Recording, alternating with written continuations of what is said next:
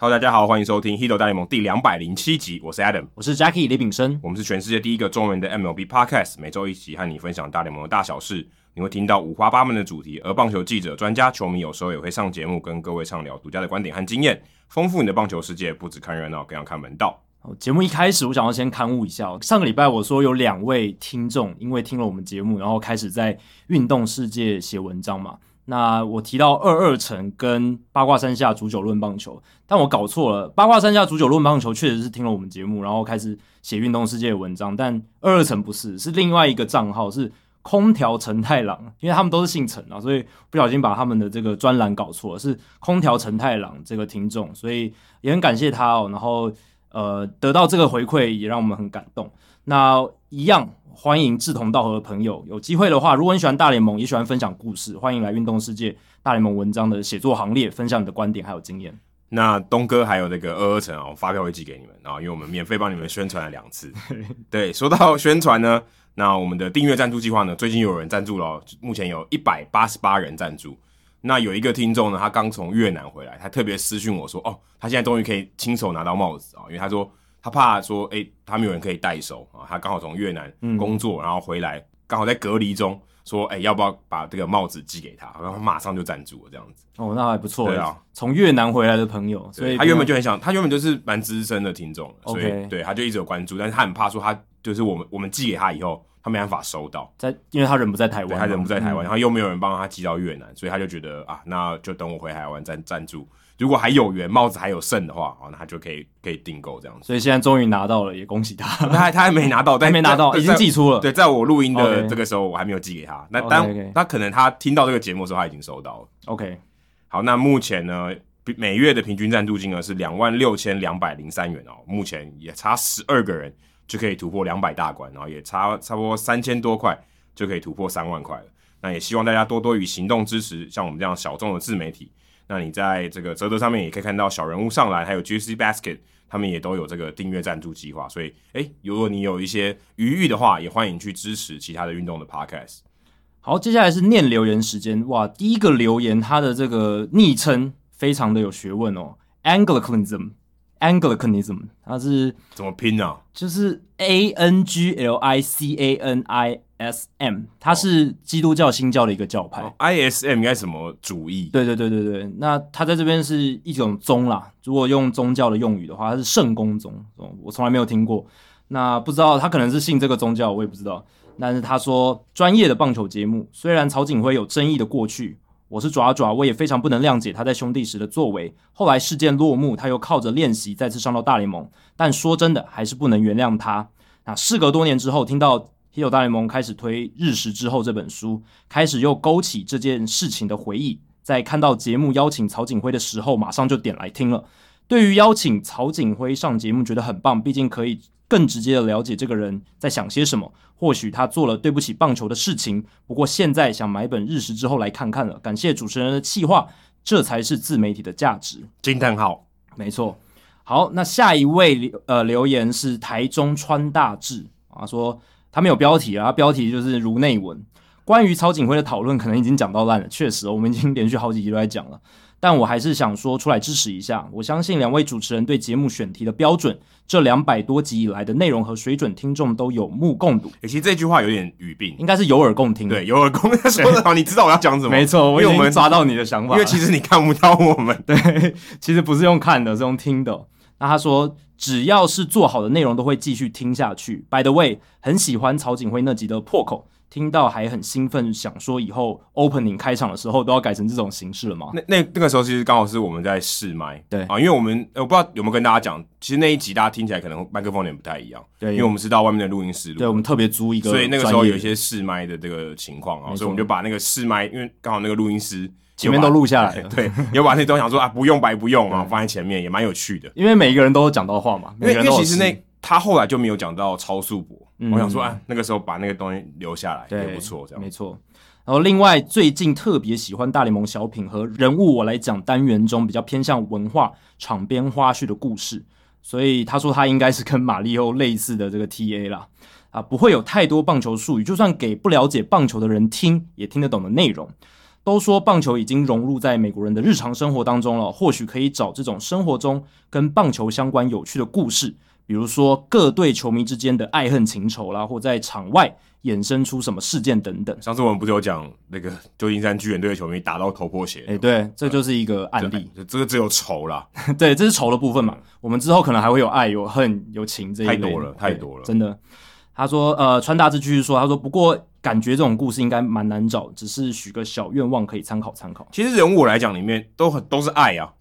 而且那些其实人蛮多的啊那，那些人对于棒球就是爱，对不不然他基本上不会出现在人物来讲里面。对啊，就是有除了爱之外，其实有很多其他各式各样的情绪在里面。对，然后大联盟小品，其实我当初设计这个节目的目标也是希望，诶，符合台中川大志他这个他他讲述的这样子的理念，啊就是希望把各式各样面向的故事，呃，比较不一定是纯棒球本身的故事，带到这个听众的耳朵里面。再来是数列技术哦，它的标题很明显哦，他说该设停损点了。他说，主持人有权选择访问的人，也常常带来很多精彩的访问内容。相对的，观众也有权选择是否要听那一集。本来默默跳过那集，也不想留言参与讨论，但这几集一开始都是重复同样的话题、同样的名字。确实啊，这几集就是因为听众留言的关系，很多听众都有反馈，但但我觉得我们也是希望可以把大家的声音，诶、也一起分享给大家，这样。其实我们也蛮希望，不管说这个主题是什么，我嗯们也真的很希望，不管我们讲什么主题，也、不能说不管，就你对于某个主题、某个话题有共鸣的话，我们真的希望你讲出那来。也可以留言，透过留言方式，我们也可以在留言时间跟大家做一对，个不一定要讨论是当然，曹景辉他本身就是比较多的高知名度，比较多的争议，所以大家这一波很多的讨论。但我们希望可以把这样子的讨论的力量，诶、带到其他的话题里面。对啊啊。其他集如果大家有想法，也欢迎大家留言，也不一定不不一定要曹景辉嘛。对对对对对。那他说，每个人都会犯错，也都希望别人能原谅自己。天之骄子的好处就是，总是有人会帮他说话。其他五名小卒被牵连的时候，没有这种机会为自己澄清。他说，中职数据很少，但进场人数有被统计。二零零八年平均进场人数一千九百九十二个人，二零零九年平均进场人数三千七百四十三人。将近一一倍了，多欸成对啊长一倍。其实就是那时候的狂潮旋风嘛。但是二零一零年平均进场人数就暴跌到两千六百九十人。他说他查不到各队的人数，不确定是否只有一队票房被影响，还是全联盟都被影响。但是他想球球员的薪水也因为这个风波有被影响到。那最后啊，他也为江少庆，我们上一集有讨论到的，感到非常可惜。上了大联盟就能拥有免死金牌，就差临门一脚。我有点好奇什么是免死金牌，对，这个免死金牌指的是什么？但我知道大联盟有一个金牌哦，因为王建民有秀给我看过，嗯就是它是一张就像 golden ticket，、嗯就是真的 literally 就是 golden ticket，嗯，就是它是一张像信用卡一样的那个大小，是然，后是金色的，我不确定是不是纯金啊，是但是是就是金色那种，然后质感蛮好的，上面有写写写些什么东西，就是好像你到球场你就直接拿这个给他看，啊你就可以直接进去。表示你的身份我是大联盟球员。对，可是我不确定那个资格是什么、嗯啊，是不是你只要 service time 就是服务年资只要一天就可只以？要有上过大联我盟我就好可以像好好像不是，嗯，但是他就有这张卡，所以我不不确定说你说的免死金牌是不是这个？对，有可能就是指这个吧，就是也有可能是抽象意义上的对哦，你抽象上过意义大联上盟，你有在 Baseball Reference 上面有完整的页面，可这跟免死有什么关系？就对就。不知道免死是要免什么死哦，对，所以我们这只知道免洗啊，对啊，可以但请免死是什么意思？可以请数列技术在社团或者是私讯我们，可以可以跟我们分享一下你的意思。而且其实这样某种程度上也打脸他自己的留言，啊因为曹景辉上去了，但他也没有免死啊，还被大家打到死。对啊，对对，真的被舆论嗯的这个攻击也是蛮多的。好，下一位其实 是我这个斯文大叔，就是我表哥大叔野球五四三的主持人之一的老婆胖胖妈，叫胖胖妈，我以为他打错字，不是乒乓吗因为她英文名字好像是胖胖 P U N P 哦 U N，所以不是两只脚各一边，哦是两只都在右边。对，没有打错字，就是胖胖。那他说不是棒球迷，却很期待大联盟小品。其实他在过年的时候已经有跟我讲过这件事了。那他现在分享给所有听众朋友，他说平常都是陪着大叔野球五四三的斯文大叔开车的时候陪听，今天我自然的说出 Jackie 的小品单元上了没？哦这 这是一种戒断的症状，对，就是哎、诶怎么还没上呢？到底上了没？这样子问问我那个当斯文韩大剧在叔嗯追了。有点像这样。然后他就觉得他自己也觉得很惊讶，他说：“我是谁？我在哪？这个奇妙的期待感到底是什么？太神奇了！内容完全可以吸引不懂棒球的人，真的很有趣哦。他真的很有趣，乘以三了，说了三遍。他说谢谢 Jackie 的用心，成功收编一位非棒球迷。所以代表斯文大叔有点弱。诶他都整边人，他都没办法收服这个非棒球迷的心，所以他们大叔野球五四三没有收编到枕边人这样子， 感觉上是啊，对不对？对不然他们怎么会讲说成功收编，而应该是说又收编，对不对？对，目前可能所有棒球节目就是他被收编的就只有大联盟小品对之类的，对有可能。 OK，那所以你也可以听那个棒球伊甸园啊，呃对棒球伊甸园推荐一下，但你可能听了以后，斯文大叔会想到自己 去， 对 他更想去，把你把你丢在家里面。真的。所以也谢谢胖妈妈，谢谢这个这个算大嫂啦。对，还有接下来下一位是 Tonoto 四五，应该是日文吧？他说终于来留言了，我是一个因为美国陈汉典 Tim Lincecum 开始支持巨人队的研究所重考生哦，。其实那也还蛮久了，有十年以上哦。对啊有，Tim 10年 Lincecum 了正红的时候，大概零八零九那时候。他拿两届赛扬奖冠军，呃，两届赛扬奖嘛，就是对零八零九，没不是错应该是零八零九吧？，对，是零八零九，就是在他们拿到世界大赛冠军之前，然后他从二零一二年之后就开始衰退，所以就是那一段时间。他说从小学开始听说大联盟 MLB，那时候都是看报纸关注费城人，非常喜欢 Cliff Lee 哦，所以差不多也是那个年代哦。后来才开始支持巨人，感谢 Adam 跟 Jackie 陪伴我度过烦闷的重考生活，每天都很期待从图书馆走回家，跟从家里走去图书馆的路程。自己一个人念书吃饭，有了贵节目，让我的生活活泼了不少，也让我关注更多 MLB。本来只有因为玩 Fantasy 的关注程度，贵节目除了让我更认识 MLB，也让我对棒球跟棒球产业有了更深的认识。祝收听长虹，然后也祝你赶快考上研究所，对，也把祝你这个啊把把我们的节目好运亨推通广给你的同学。对，录节目以来有蛮多留言都是好像重考或者在考试过程中听我们节目的，因为其实我觉得广播就是像 podcast 或广播传统的广播，基本上它就是一种陪伴的声音啦，所以的确我们也希望把它做得像聊天一样嘛，是让你觉得比较轻松。可以舒压，然后过程中可能也听到一些东西，有一些收获。对这样啊子，，不要好像还在上课，哦，那对也对对很累，哦已经知识这么多了，还在上课对，。太嗯累。我们希望是用比较轻松，但是也能够带给大家一些故事跟有趣的话题。这样，最后一位哦，今天这一个留言单元有点多。龙潭冯迪索 v i 哦 n d 对 i s o 这个不知道是不是那个光头大叔自己留言，可能是但他不住同坛啊，但他可所以你能要这个身身材也很壮，这样子。哦，但也光头了，冯迪所对，光头也是嘛光头。他说最爱的 podcast 节目没有之一，从中职元年开始看棒球哦，所以也是资深的棒球迷了。随着三山虎的堕落而远离职棒，直到二零零一年世界大赛开始真正看 MLB 到现在。哇，你看了二十年哦，对，而且那一年就是杨基跟响尾蛇那一年的世界大赛。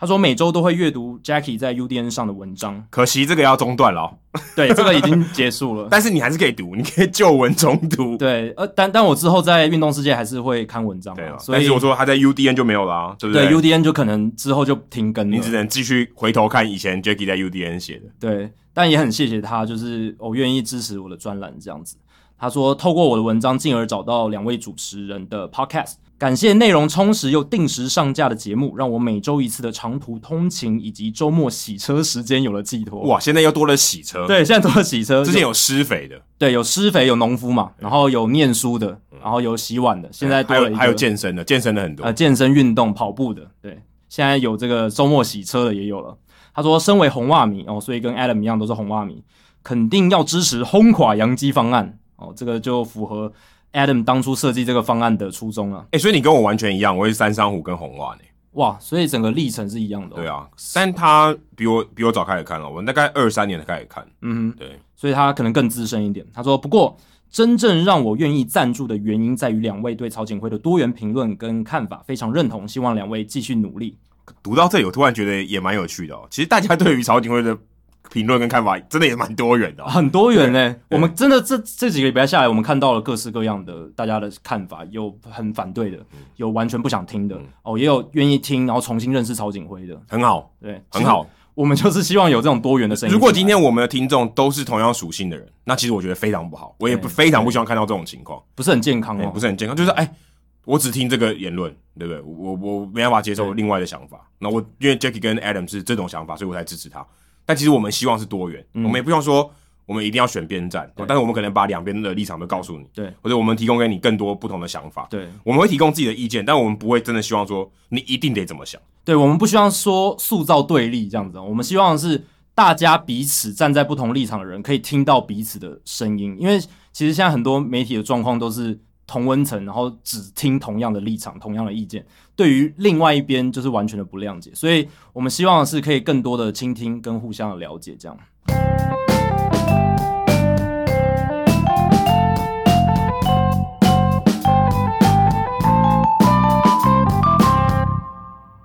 好，那这个礼拜大联盟有一个消息是，他们制定了另外一个纪念日哦。之前大家有提到 Jackie Robinson Day，四月十五号，嗯，还有 Roberto Clemente 的日子，那好像是没有固定的日子，没有固定，就在九月。九月，对但我记得他没有固定的日对，子，没有嗯固定，对每一年都不太一就样。是我的印象没错，因为我记得，哎、好像没有说哪一天。对他官网上也没有写。对，但是 Lou Gary 日啊、最近宣布了，就是之前的大联盟小品里面就有提到 Lou Gary 为什么是选六月二号。对我们在这边不讲哦，嗯，自己去听，大大家家可以去听一下。那我们这一集的冷知识呢，也来延伸一下啊、呃 Lou Gehrig 其实大家都知道他的生涯丰功伟业很厉害，但其实我觉得 Lou Gehrig 跟其他球员最不一样的地方是，他应该是拥有大联盟史上最伟大的退休的演讲，嗯应该是史上应该没有应该没有个可以出其右吧？可能 David Ortiz 呃，二零一三年马拉松呃波士顿马拉松爆炸案之后的那个演讲，也许可以匹敌啦。可就是他不是退休，对对所对以如果真的是退休的话，它的意义不一样，可是那个重要性其实是可以相提并论，只是意义不一样。嗯就在应该说在棒球场上发生的演讲，对哦，那 David Ortiz 或许可以跟 Lou Gehrig 对相提并论，但我觉得还是有点差距。但退休宣言来讲，Lou Gehrig 真的是没有人可以出其右，嗯，太厉害了啊、甚至我去查的时候，还发现说 Lou Gehrig 这个演讲呢，可以在全美历史上排名前一百名。前一百名重要的演讲对，，哎、他是球员哦，你刚刚有很多可能政治人物哦，可能是独立宣言什么政治人物讲的东西，或是任何哲学家讲的东西。Lou Gehrig 在前一百名哦，虽然美国历史没有很长，对但是你可以想象一个棒球员的退休演讲，而且其实不长哦，其实很短，对那居然可以产生这么大的影响力，甚至很多这种修辞学的这个教材里面会出现这个演讲的这个演讲稿。而且它里面出现的词汇也是大家都耳熟能详，基本上很多人都听嗯过。对，所以他的这个，哎、其实我不确定他当时到底在讲这个退休宣言的时候是有标题的吗？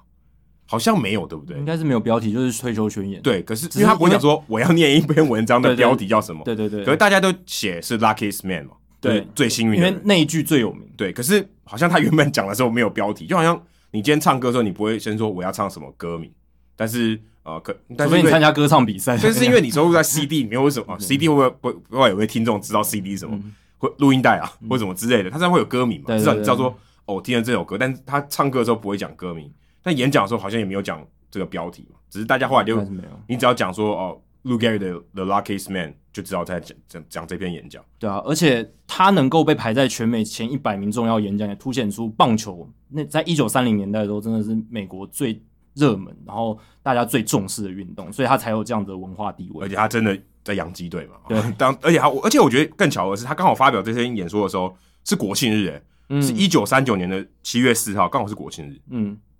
更可以代表一种美国精神。对，而你且知道美国就是这种国家，对，然后洋基队这个也是有他们巧思在，他们那一天其实也帮他办这个所谓的 Lou Gehrig Appreciate Day，就是算是感谢他啦，因为他那时候也应该是讲完就退休。讲完就退休，对对，所以给球迷一个机会感谢他，而且又选在国庆日，是大家基本上都可以到球场的日子，所以我觉得很棒。而且他不是像呃 Mariano Rivera 说哦，在球场上啊、呃跟大家说再见，就也不是很他当然是在球场上了，嗯只是他不是在一个这个比赛中啊、跟大家说再见，对所以比较不太一样，但他可以更隆重一点啊、哦，是就是他可以哦、在这边有一个麦克风啊，可以跟大家讲哦，大家也会很安静的啊、听他讲什么。嗯那不知道大家有没有听过他的演讲哦？那我至少我有听过很多次啊，因为太常出现了啊，对不对？那我来考考 Jacky，嗯，哦，他这个里面提到好多人物，他这篇演讲通常大家都这个致辞嘛，都会感谢很多人物嘛。下列哪一个人物有五个人物哦？Lou Gehrig 在这个演说里面没有感谢到的，嗯哼哼，这这个有点 hardcore 哈、对好，第一个是 Jacob Rupert，是洋基队当时的老板，对，很有名的很有老老板，很有名的老板，还有当时的总管 Ed Barrow 啊、嗯他就是当时他的这个总管，呃，就是有点像老板跟总管是不一样，老板就是那个 owner 拥有的那个球队的人。他是有钱人，哎应该讲，呃，老板是付他薪水的人，对，然后支付薪水对，的人，然后总管是他的老板，这样子对。对对，哎、应该总管是他的主管啊，对，总 管是 Lou Gehrig 的主管，对然后老板就是老板，这然后样老板就是付钱的人，对这样付他薪水的人。还有他当时上大联盟的时候，那时候的总教练 Miller Huggies，那他当然有感谢当时的总教练 McCarthy，还要感谢他的岳母啊、哦。第四个是他的岳母，第五个是 Joe DiMaggio 啊、哦，他当时应该算最强的队友啊，嗯就当时一时余量啊，其实那时候 DiMaggio 才上大联盟没几年，对还算很年轻的还时算候，嗯很年轻，但是已经是球队的这个中流砥柱中流砥柱了对。没错。那请问是哪一个？老板、总管、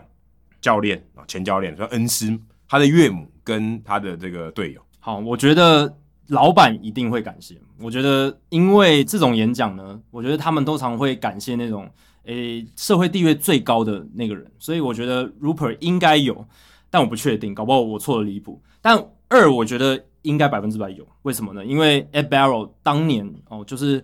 听了他旗下的这个球探的话，去亲眼看他看他打球，然后就把他签下来了，所以我觉得算是他的伯乐，Ed Barrow 也算是他的伯哦，乐所以不只是总管，还是伯乐，没错，就给他机会嘛。那再来 Miller 哎、 Huggins，、而且他真的是千里马，对，是千里马，啊 真的千里铁马，千里铁马 Iron Horse，对他的绰号。然后 Miller Huggins，我觉得应该也会有，为什么呢？因为 Miller Huggins 是当年把他换上这个先发一垒手地位的那个人。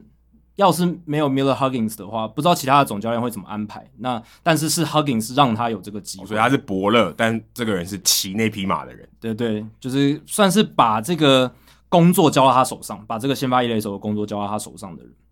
岳母哇，这个我就不太确定了，但我相信家人对他来说应该也是非常重要。但岳母跟他没有血缘关系呢，对，但可能他们的关系非常紧密，他跟就是、嗯因为我这是老婆因那为我那边因为我没有把所有人都写进来啊，对对对，不然这样有点怪。然后队友 Joe DiMaggio，我觉得这种演讲你也会感谢一下当时的队友，因为你刚刚有提到说他也感谢那个时候的总教练 McCarthy，对嗯对他除了感谢，我觉得应该会感谢这两个总教练。那队友的话，可能应该应该也会感谢。所以这样看下来的话，我自己是猜，我自己是猜四号啦， 就是他他的岳母，哦对，答案但我觉得但但我觉得这是陷阱题，我觉得 Adam 会排岳母进去，应该就是他应该一定有讲到，对所以呢，所以答案是什么？好啦，我虽然我刚刚说四，但我现在反悔，我说五好了。呃，Jody Maggio，所以他没有感谢他的现任队友，现任队友。OK，好，那等一下我们再来公布解答。那这个礼拜大联盟有一些消息哦，就是说，哎、三 A 要延后开季了，所以你看，哎、江少庆其实做了一个还算是，当然我不觉得他应该可能有些风声了啊、哦对不对？但是他虽然做了一个还蛮正确的决定，因为，哎、也许三 A 今年可能战力或是这个人数都会缩减，所以他可能评估一下自己，如果自己在三 A 能升上大联盟的机会有多少。所以呃，也许啊、现在看起来江少庆至少在今年哦，在这个现阶段的情况下，看起来是一个蛮正确的决定。而且三 A 还不晓还不晓得什么时候会开打，目前听起来好像是五月中嘛，五月四号，五月四号，五月前上旬。哦嗯，那原本其实四月初就要开打，四月六号，原本是四月六号到九月十九号。对，所以其实应该是就是延了差不多一个月，哦对一然个后月的时间，其实还蛮长的。有人说有可能会顺，就是整个赛季顺延，所以到十月中结束。但是也有人说有可能就直接删掉一个月的比赛。哎、我觉得不太可能是前面那个，因为他还是需要九个月扩编的、啊需要一些人手上来啊、因为大家打的也都累了嘛。如果你今天你三 A 还要继续打，那我要等于把所有人都往上移一点嘛，对不对？对，可可是如是果今天要扩编的话，变成说，哎、三 A 是不是人不够了？对，因为我把三 A 的人叫上来嘛，或者二 A 的一些人叫上来，那下面的还有人补上去，不然比赛没办法打嘛，对不对？对因但为如果大联盟有扩编的话，对，确实是有可能会是这样。只是我有看到那种说法。那如果好，就是没有顺延的话，十月十月也不打，然后就是也是一样到九月就结束。那小联盟的比赛的场数可能就会从一百四十场左右删减到大概一百二十场。对，一百二十场，所以就嗯相对缩短蛮多。尤其这种是这种全赛季的啊，就是像不像说是短期 EA 啊这些赛季是比较短的啊，超过至少三个月以上的这种是比较正常的赛季。对，现在也没有短期业。现在现在也没有了，对嗯以前是有啊，那现在就没有，所以四个小联盟的成绩都是这种 full season。嗯，但是现在的小联盟除了三 A 以外，哦，可能是五月以后才开机的，对二 A 跟 EA 都是五月就是上旬开机，甚至这些小联盟球员，啊，像台湾这些小联盟球员，根本还没回去啊，嗯都还在台湾，因为他们也不知道什么时候开始，可能还要因为防疫的关系。上次上次我们有讲到嘛，一个这个 complex，一个这个对训练基地只能容纳七十五个人，对，因非为常少，你怎么可能容纳小联盟球员？现在春训基地只有大联盟球员跟三 A 球员，对二 A 跟 EA 是还没有报到哦的、，当然有一些这个 non-roster invitee，所以是可以进去，但那很很少很少很少，就是球队的大物啊，或是他可能是老将来，有点像测试的这种情况才比较多对。但是啊、呃就是延后开季啊。目前三 A 看起来是这样的情况，而且呃，可能在第一个月的时候，呃，也会跟这个二零二零年的情况一样，哎、大联盟呃因为没有比赛可以打嘛，这些小联盟球员、预备球员，我们讲预备球员，哦就是他随时可能被 call up 的这些人。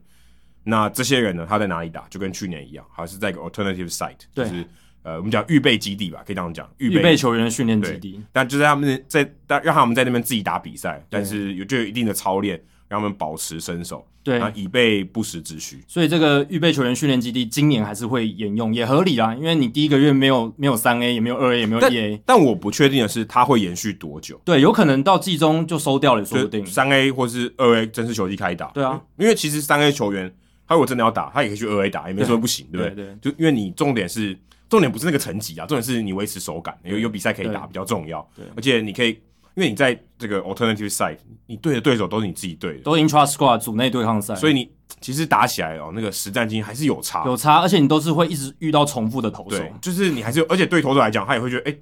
大家腻都一样，不是你会那个变化性少嘛？对啦，他能受到的挑战比较小，对，他就会有点安逸感啊。那其实就缺乏这种我们所谓实战经验的一种刺激，对因为你就是需要这个，甚至你还甚至讲白话一点，你甚至还要可能习惯舟车劳顿、对不对？你要让自己的身体说，啊，我进入到说我需要 travel，不然我一直在同一个地方打，我没有那种感觉啊。对但但可是现在大联盟之所以会延后这个小联盟的赛季，然后还有就是会继续沿用这个训练基地的机制，就是因为他们要减少 travel，对，他们想要减少球员在各层级之间的移动，这样子。所以他们今年其实各个小联盟层级，他们可以开放的这个正式登录的名单人数也增加，三 A 二十八个人，二 A 二十八个人，一 A 都有三十个人。对，那他的目的就是希望说，诶、你减少那个上下移动了，你就尽量都待在同一个地方啊，你要非必要就不要移动这样，因为你如果 call up 小联盟球员，他是要立刻坐飞机或是坐什么呃很快的快车要到这个大联盟的场地的，那这个就是就是他们会觉得这会增加这个染疫的风险这样子。我就觉得还好、欸，我觉我是觉得没差这一点，真的，因为说真的也没有很多啦。对啊，但说真的，我觉得这种情况也没有很多。可是每一年上大联盟的小联盟球员还是不少吧？没有，我说没有很多是跟这个，如果说球迷入场，啊那个风险更大吧，是啊，对不对？你真的说你要控制风险，感觉球迷这边你比较重要吧？是？是，对不对对。但是你球员，比如说他上了 charter flight，他可能因为是密闭空间，然后他如果有染疫的话，他带到这个 clubhouse 里面又是一个密闭空间，他可能是担心这样，因为一个的话就有可能带给很多个人，而对且所以都在同一个地方，尽量先打疫苗，至少对这个风险降低多了。其实最重要的是延后，他这一个月的话，这个月就可以有更多，可能几几万个人都可以再多被打疫苗。那这个也是他们基于安全理由把这个赛季延后的一个主因。但目前我也没有看到新闻说大联盟官方啊、哦我不知道球队有没有强制这些队职员或是就是教练啊、球员啊，跟球员接触这些人，然、后场地的工作人员规定一定要打疫苗，好像也没有说，应该很难啦，因为你还是要按照政府他们的打疫苗的步步骤跟程序去走，你不能是说我们运动，呃，我们棒球要先优先打不行，这样这样是违反这个运作机制的，对啊、所以还是要按照政府的步骤吧。可是因为他们某种程度上蛮高风险的情，嗯，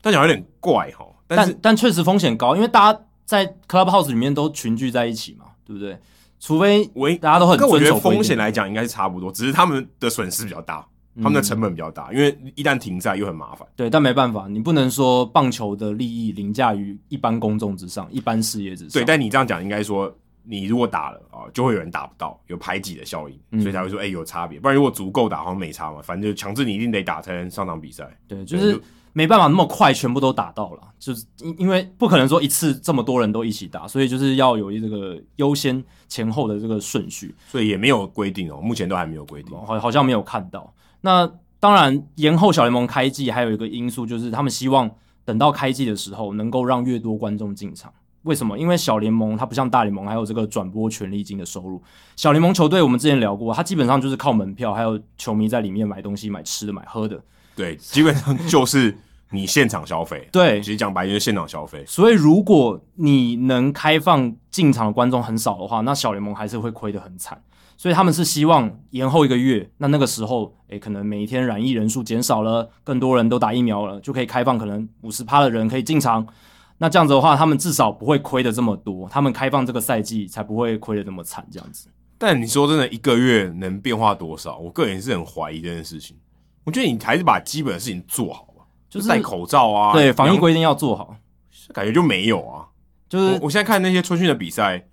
不戴口罩的人比较多哎、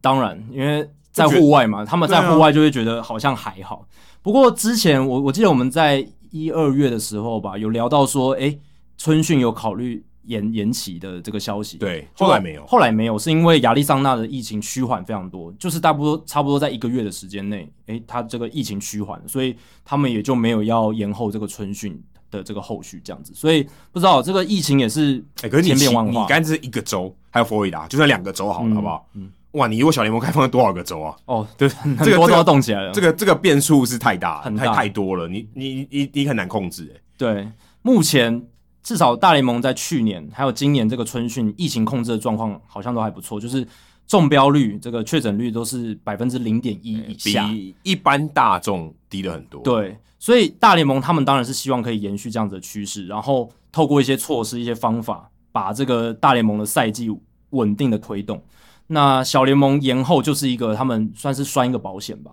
就是让大联盟球队可以顺利推动的一个保险，这样子。对，而且说真的，这个 alternative site 其实对于长久来看，对于球员的发展其实是很，我觉得是很负面的，这是当然的。而且也没办法促进这个球员流动。嗯你看没有比赛，还没有公开嘛，对，所以你能拿到的资料，我相信他们是有资料的这个分享的，不可能说啊，你完全都关在那里，你做啥事我都不知道。有些球队真的不参加、欸，啊对，有些不参，但是对嗯我相信有这种共享的机制，因为互相交流。有啊有啊有互相帮忙。嗯可是你如果今天有比赛的话啊，这就简单多了。所以对其实它也促进了大联盟这个生态更好的运作，不然这球员很难很难流动、欸。对啊，而且你都在同一个地方比赛，其实对球员来讲更不好的地方是你如果以后恢复正常了，你到大联盟或者到小联盟比赛的时候，你是要跑各地的。那各地的场地其实都有不同的环境、不同的东西需要去去适应。但你如果可能这两年你都在同一个地方做训练的话，诶，你可能就少了那种 exposure，就是所谓的去更多不同地方打球的那种感觉。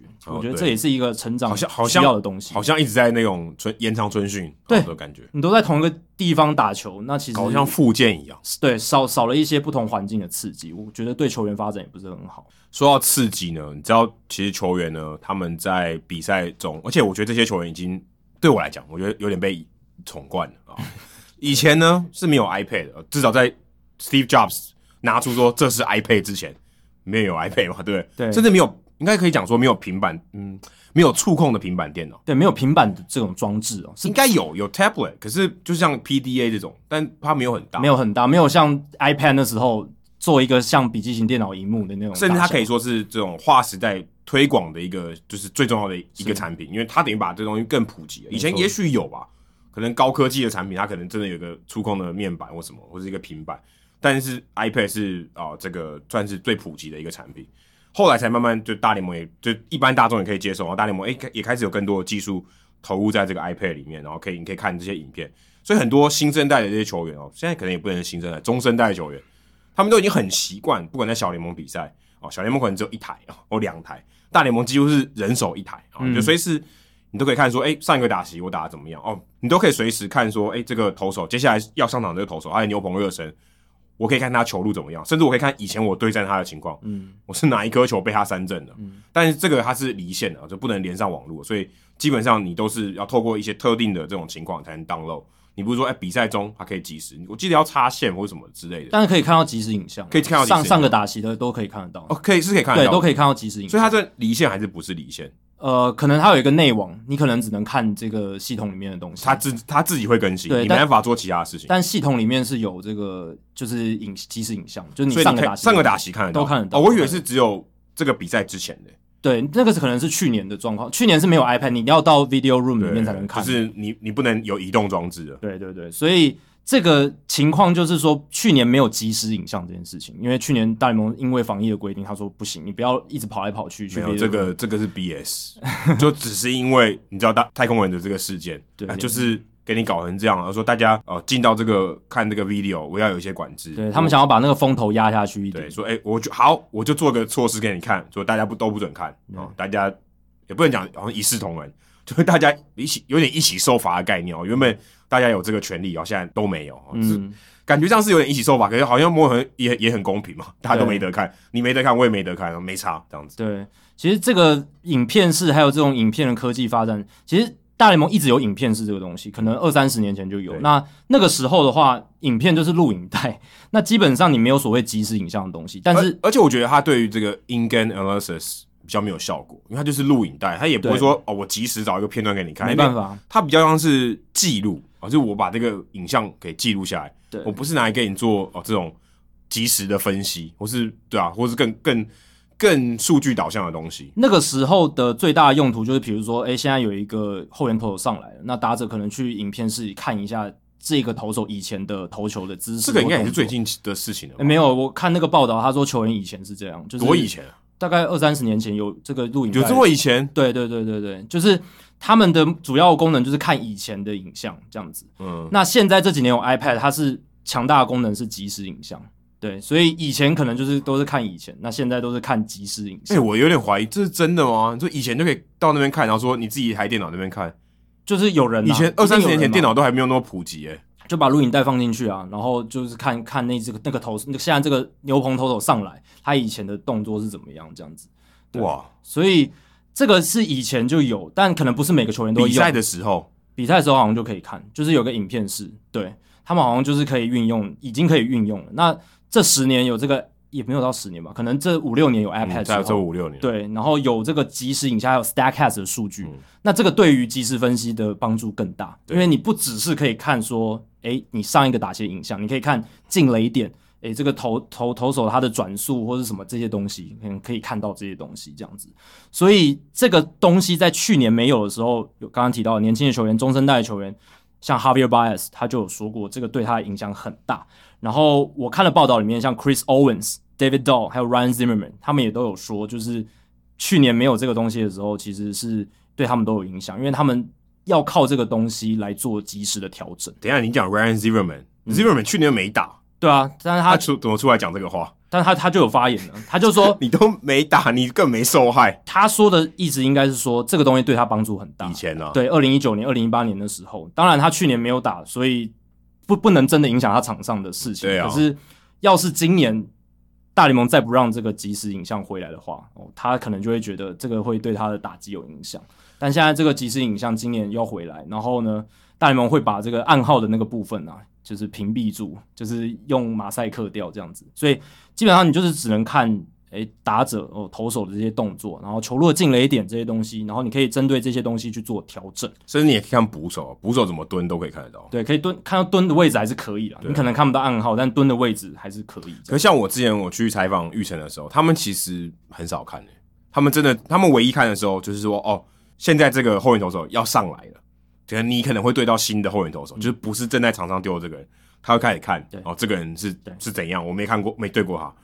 但是如果今天是他已经假设第二个打席，他根本就不会看，他就他就凭上一个打席对的，或者他以前哦，应该讲他不管是上一个打席，他之前做的功课，等于是比赛前他就已经做好功课了。其实这真的很看球员，不是所有球员都一定要看这些东西的对。像 David Ross 他受访问的时候，他就说他之前当球员的时候，他其实不看影片，不太怎么看影片，他就是可能看一些数据，或是跟队友讲话说一下，诶，这个投手的特色大概是什么。所以不是所有球员都一定要依赖这个东西。只是去年有一个数据可以看出一些即时影像可能对大打者造成影响的端倪，就是去年大联盟的打击率是整体打击率两成四五，创下自一九六八年投手年以来的最低。那个一九六八年投手年是两成三七的打击率，非常非常低哦。那二零一九年的时候，大联盟整体的打击率是两成五二，所以有人就说，哎、2二零二零年这个整体打击率再次下跌，而且跌到这个算历史低谷的地步，会不会就是因为没有比赛中的即时影像帮助这些打者造成的关系？这样子，不知道。但我看到访问里面还有 Lo- Tony La Russa 也有出来讲话、啊哎他对他说他说如果你一直跑去这个 video room 看啊，可以吗？就是你等于就离开这个大告，就是休息区，然后你跑到后面去看，可以啊。很多球员可能也这样做，就是因为他没有平板了嘛。虽然他去年没有执教，但是他就是他有提供这个讯息说，很多球员他其实在坐在场边的时候啊，不管尤其特别是板凳球员，他就是要在那个场上观察那个情况啊，说哎、诶今天的投手我观察他，有点训练我的观察力，还有解读这个场上的这个情况，才能帮助我。哎、我等一下如果我要上去打，哦我可以怎么表对现？你一直待在那个影片室里面，其实你漏你失去很多这个脉络。我说哎、诶现在比赛的气氛是怎样？你看不到，因为你不在里面嘛，你对你不是第一时间透过你的肉眼去看这个比赛，所以其实这样对。的打者，特别是打者，你可能会失去这种，你知道，因为像常常人家会讲说，哎、你如果把自己调整成指定打击，因为指定打击的人，他通常如果没有轮到他打，他也不用上去守备嘛，他就会打击笼里面练习嘛，或者看影片。有些人他没办法调整好啊，就是他他希望说，我就是要上场守备，我才有进入那个比赛的状况。很多人是这样，他指定打击，照样你只要做一件事，应该更更专心吧。很多人没办法胜任这个工作，因为他就是习他就是习惯啊这个这个比赛的步调。他想要一直在这个比赛的状态里面，即便是在首放的时候，他也想要在比赛里对，面。就是对，或者我就是有，哎、我我一直在这个比赛的这种张力里对面。那如果你一直跑到这个 video room 里面，哦，你好像一直中断，有没有？我对就想，好像你没办法很容易进入比赛的状况，搞不好对你还是一个扣分。对，所以我觉得 Tony La Russa 他这个观点，虽然他大家都说他老派传统，但确实这也是传统棒球人他能指出的有价值的观点。我觉得，因为大家可能都觉得说，诶，我到影片室看个影片，跟我坐在场边看影片哪有哪有差啊、诶，但是我觉得，如果你有真的打球过的人，可能可以跟他拉鲁萨这样子的说法产生共鸣。就是你如果在比赛里面，比赛到一半，你突然跑进去，可能看影片看了很久，或妞妞，或尿尿什么的，那你可能就不是在一直维持在那个比赛的状态里面，in game 那种 in game 的感觉，我觉得那个是球员你在访谈里面可以听到他们提到的东西，对吧、所以我觉得拉鲁萨点出的这一点也蛮有道理的。那今年的话就不会有这样的情况，大家就是可以用 iPad 直接看了，对就不用而且再跑可回去。能人手一台或者是十几台这样看。对啊，其实现在你看转播的话，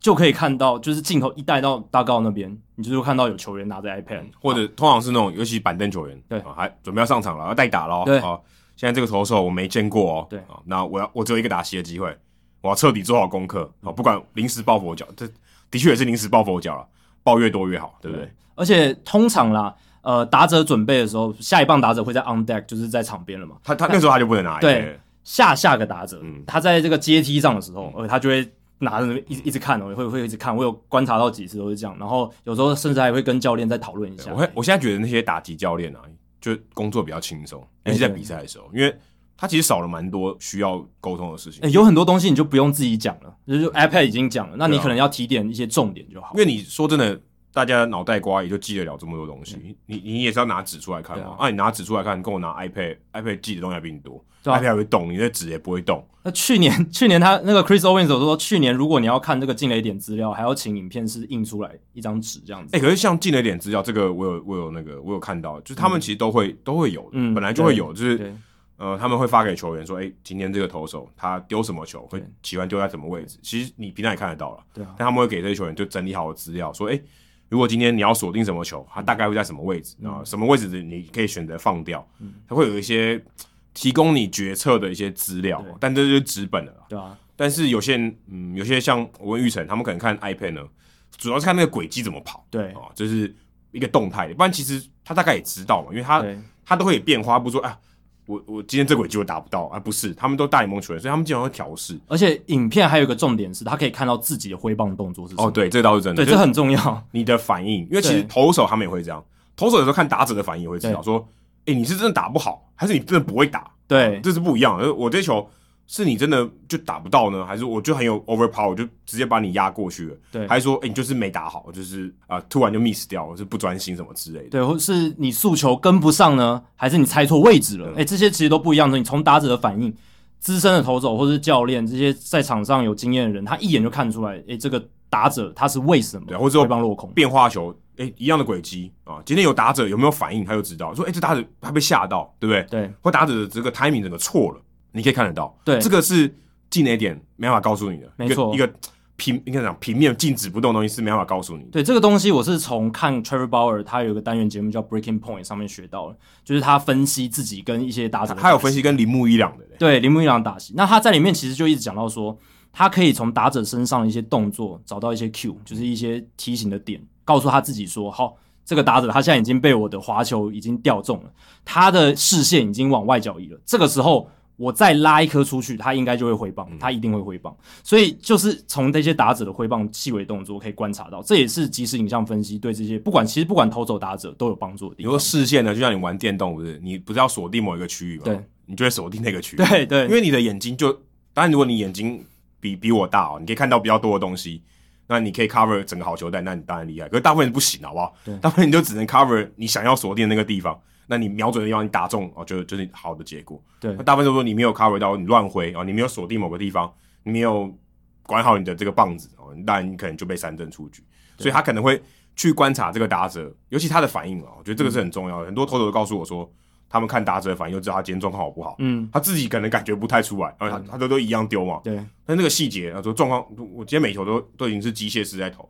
可是我的状况好不好，打者最知道。嗯对哦，打者的反应怎么那么快？我诶、怎么那么会跑？对呃我可能我觉得我丢起来都一样，嗯哦，但打者的反应一看就不一样。真的。所以今年有这个及时的影像辅助分析回来之后呢，其实会帮助我，我个人是觉得会帮助这些习惯使用这些资讯的球员很多啦。然后我觉得这也是科技辅助的一个很好的案例，就是会让大家越来越进步，就是整个竞技的水准一直在提高。对，但是这个竞技的水准提高的时候就有副作用啦，对不对？不然就不会有太空人事件。，对，就是一定还还是要有规范。然后所以但这大难啦，真的对规范都是走在这个进步后之后的。哦对啊你这科技进步了，技术进步了，规范才跟上来，所以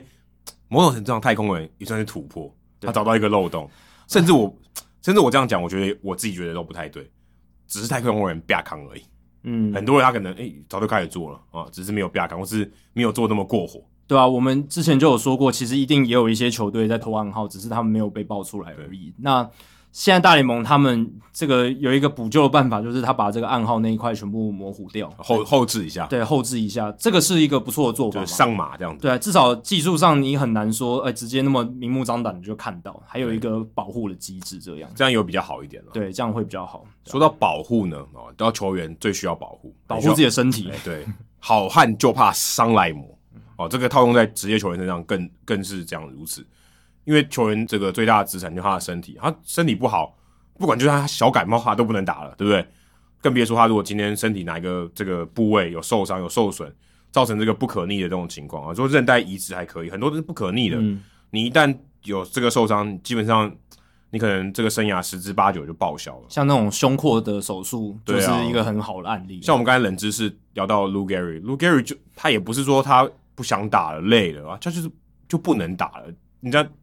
他之所以这个有叫 l u Gary 症，就是渐冻人症，他就是因为得了这个症，绝症，嗯，基本上就是没办法挽回啊，对也不可不。其实这样讲起来，球员得癌症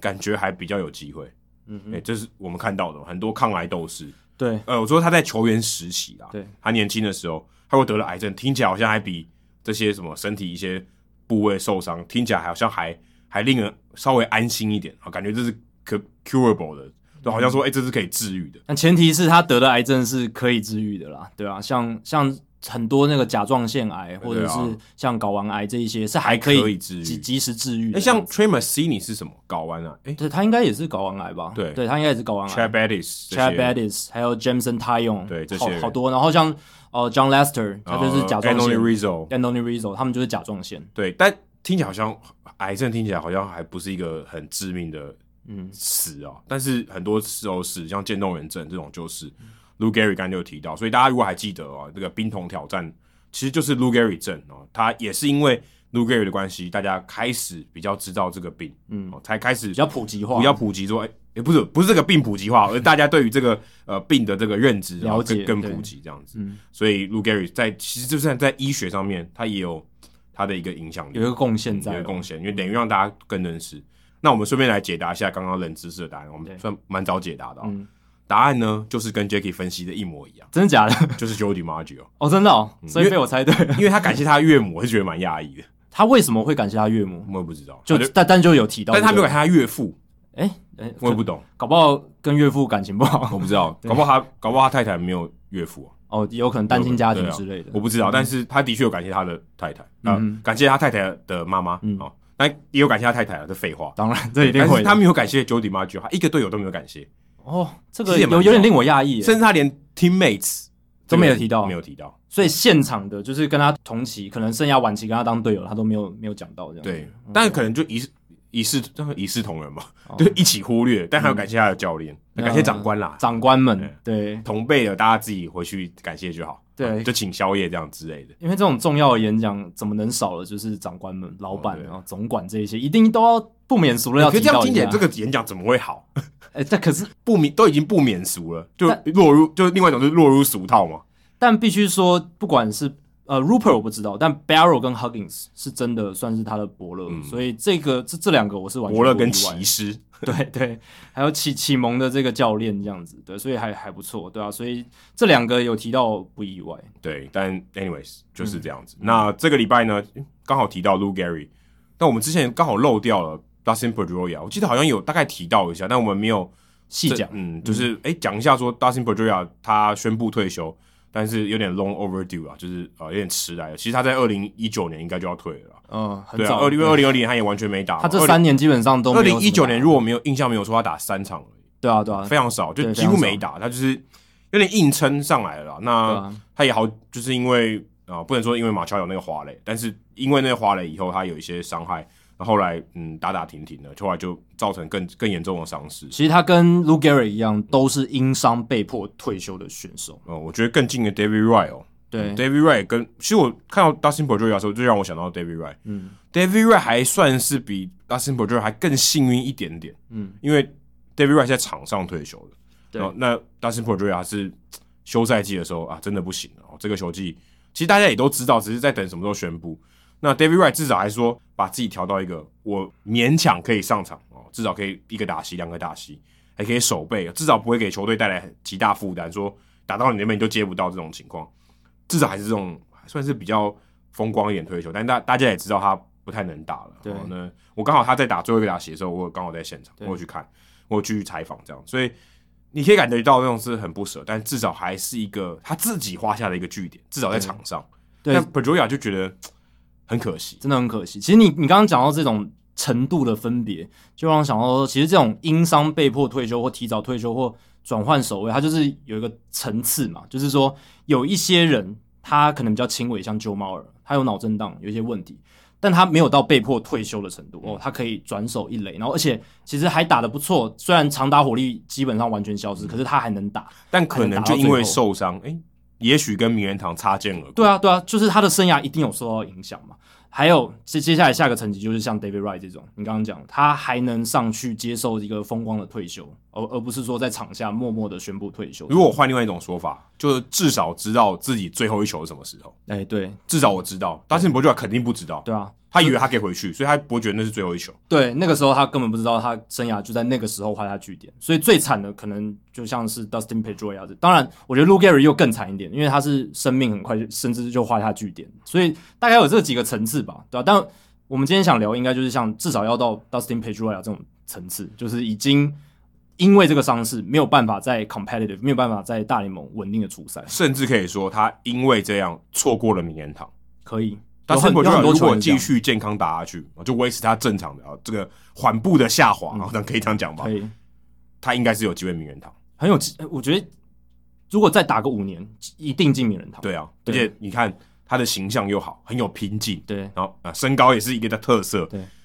这种人很难不投给他哇。很难啊，因为很很难不投给他。嗯我觉得为什他么他基本上代表了所有棒美国棒球最好的那个面相。对，而且他代表的是平凡人。为什么？因为他身高其貌不扬，哦，身材矮小，而且还他嗯秃头，对，而且他年轻的时候，就是大学快要进职业的时候，还有点胖胖嗯的，被球探很多球探耻笑。诶、结果他用这样子的身材，用这样子的方式，结果他靠自己的努力，他靠着后天的这种奋斗不懈，然后打出了接近名人堂等级的你成绩。看，突然我们再扯一下，红袜队蛮会培养矮个球员的。对啊，你看 Mookie Betts， Mookie Betts，呃，Benatendi，但 Benatendi 有点不太算，他本来就很好。对可是他也是身材没有对，到可以很说好嗯他本来就很好，那也不算是红袜队把他养得更好。但 Pedroia 可能是算是哎、就可可是有很多选秀前面顺位的都没有打出来啊。哦，对了， Andrew p e n t e n d 能够发挥他应有的但实力，他本来料就我觉得很不好错，，哦对应啊该。说他本来料就很好，红袜队可能对加分的没有那么多，但 Pedroia 老实讲也是选秀顺位蛮前面啊，好的，像第二轮吧。对对对，但对啊，但是人家会用这么这么高的轮次选他，可能也是红袜队眼光独到。而且红袜队有在进步哦，因为 Mookie Betts 我觉得是最难发掘，而且他成就最高，因为 Mookie Betts 轮数更后面，对，然后他成就我们却是之前有聊过嘛，最高他的签约金才七十几万嘛。对啊，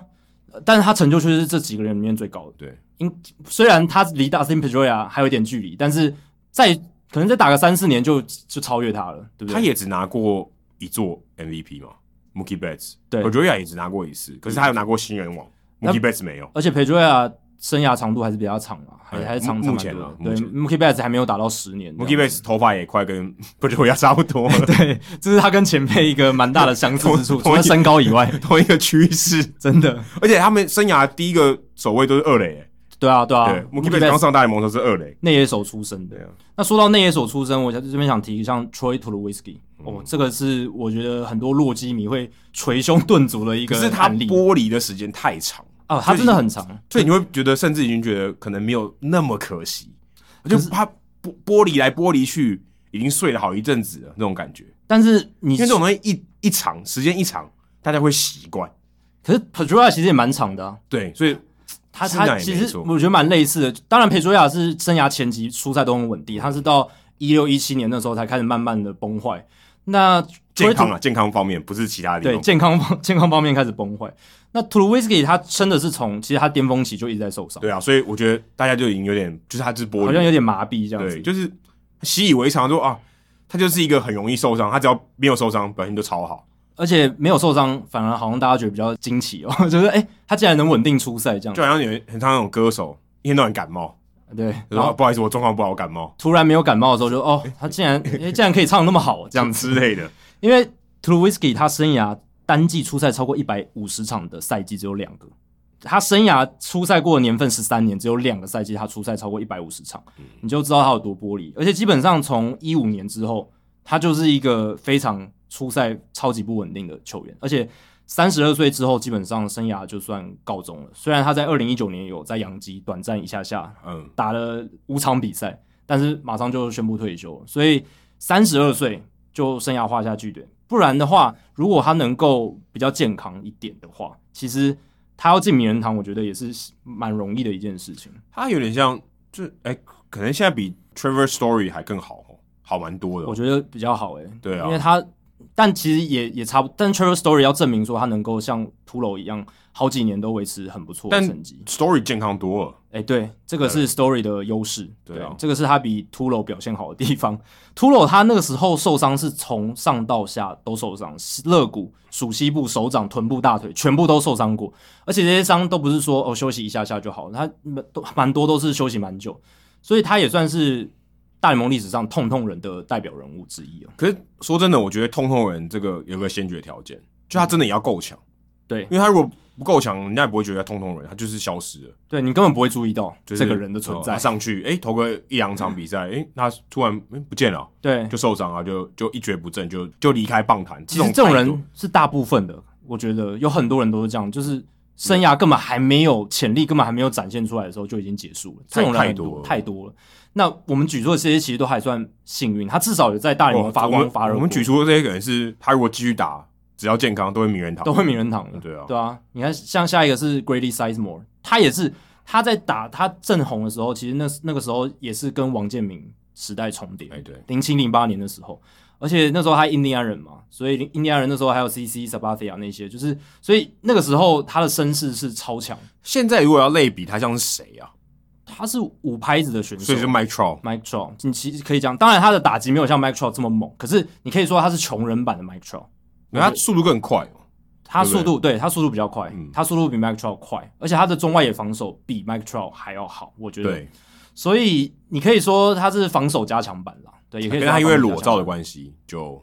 一蹶不振。他因为裸照，你有你有跟到这个讯息吗？这个我有点忘记了，他就是因为不雅的这个裸照被公开了，不知道 OK 不知道因为我有点忘了是因为什么原因被公开，从此以后就一蹶不振了。形象受损嘛，呃，这应该只是巧合啦，但对是就但很刚好。就受伤，他后来两个膝盖都有很多的问哦题，所以基本上他从二零一零年之后就不只是呃出赛数受影响，他打击也受影响。他二零一一年之后都没有出赛，直到二零一四年才重新回到大联盟。但是隔年他二零一五年打完之后就没有球可以对打啊，了。那我记得他最后一年在红袜，还有他有来红袜队。呃，在二零一四年有在红袜，对然后最后一年在费城人跟光芒，哦，他有他有去过费城人哦，对他有去过红袜费城我这个还我还真的不记得。所以大家都不记得了，根本不知道他最后是红袜怎么我还样记得，对因为他有短暂在红袜队过。所以他最后基本上他速度也没了，然后长打火力也没了，打击率也不够，他所如果以健康打个十五年，绝对名人堂。对啊，他那时候真的是五拍子，然后人长得又帅，虽然后来裸照风波可能毁了他的形象，可是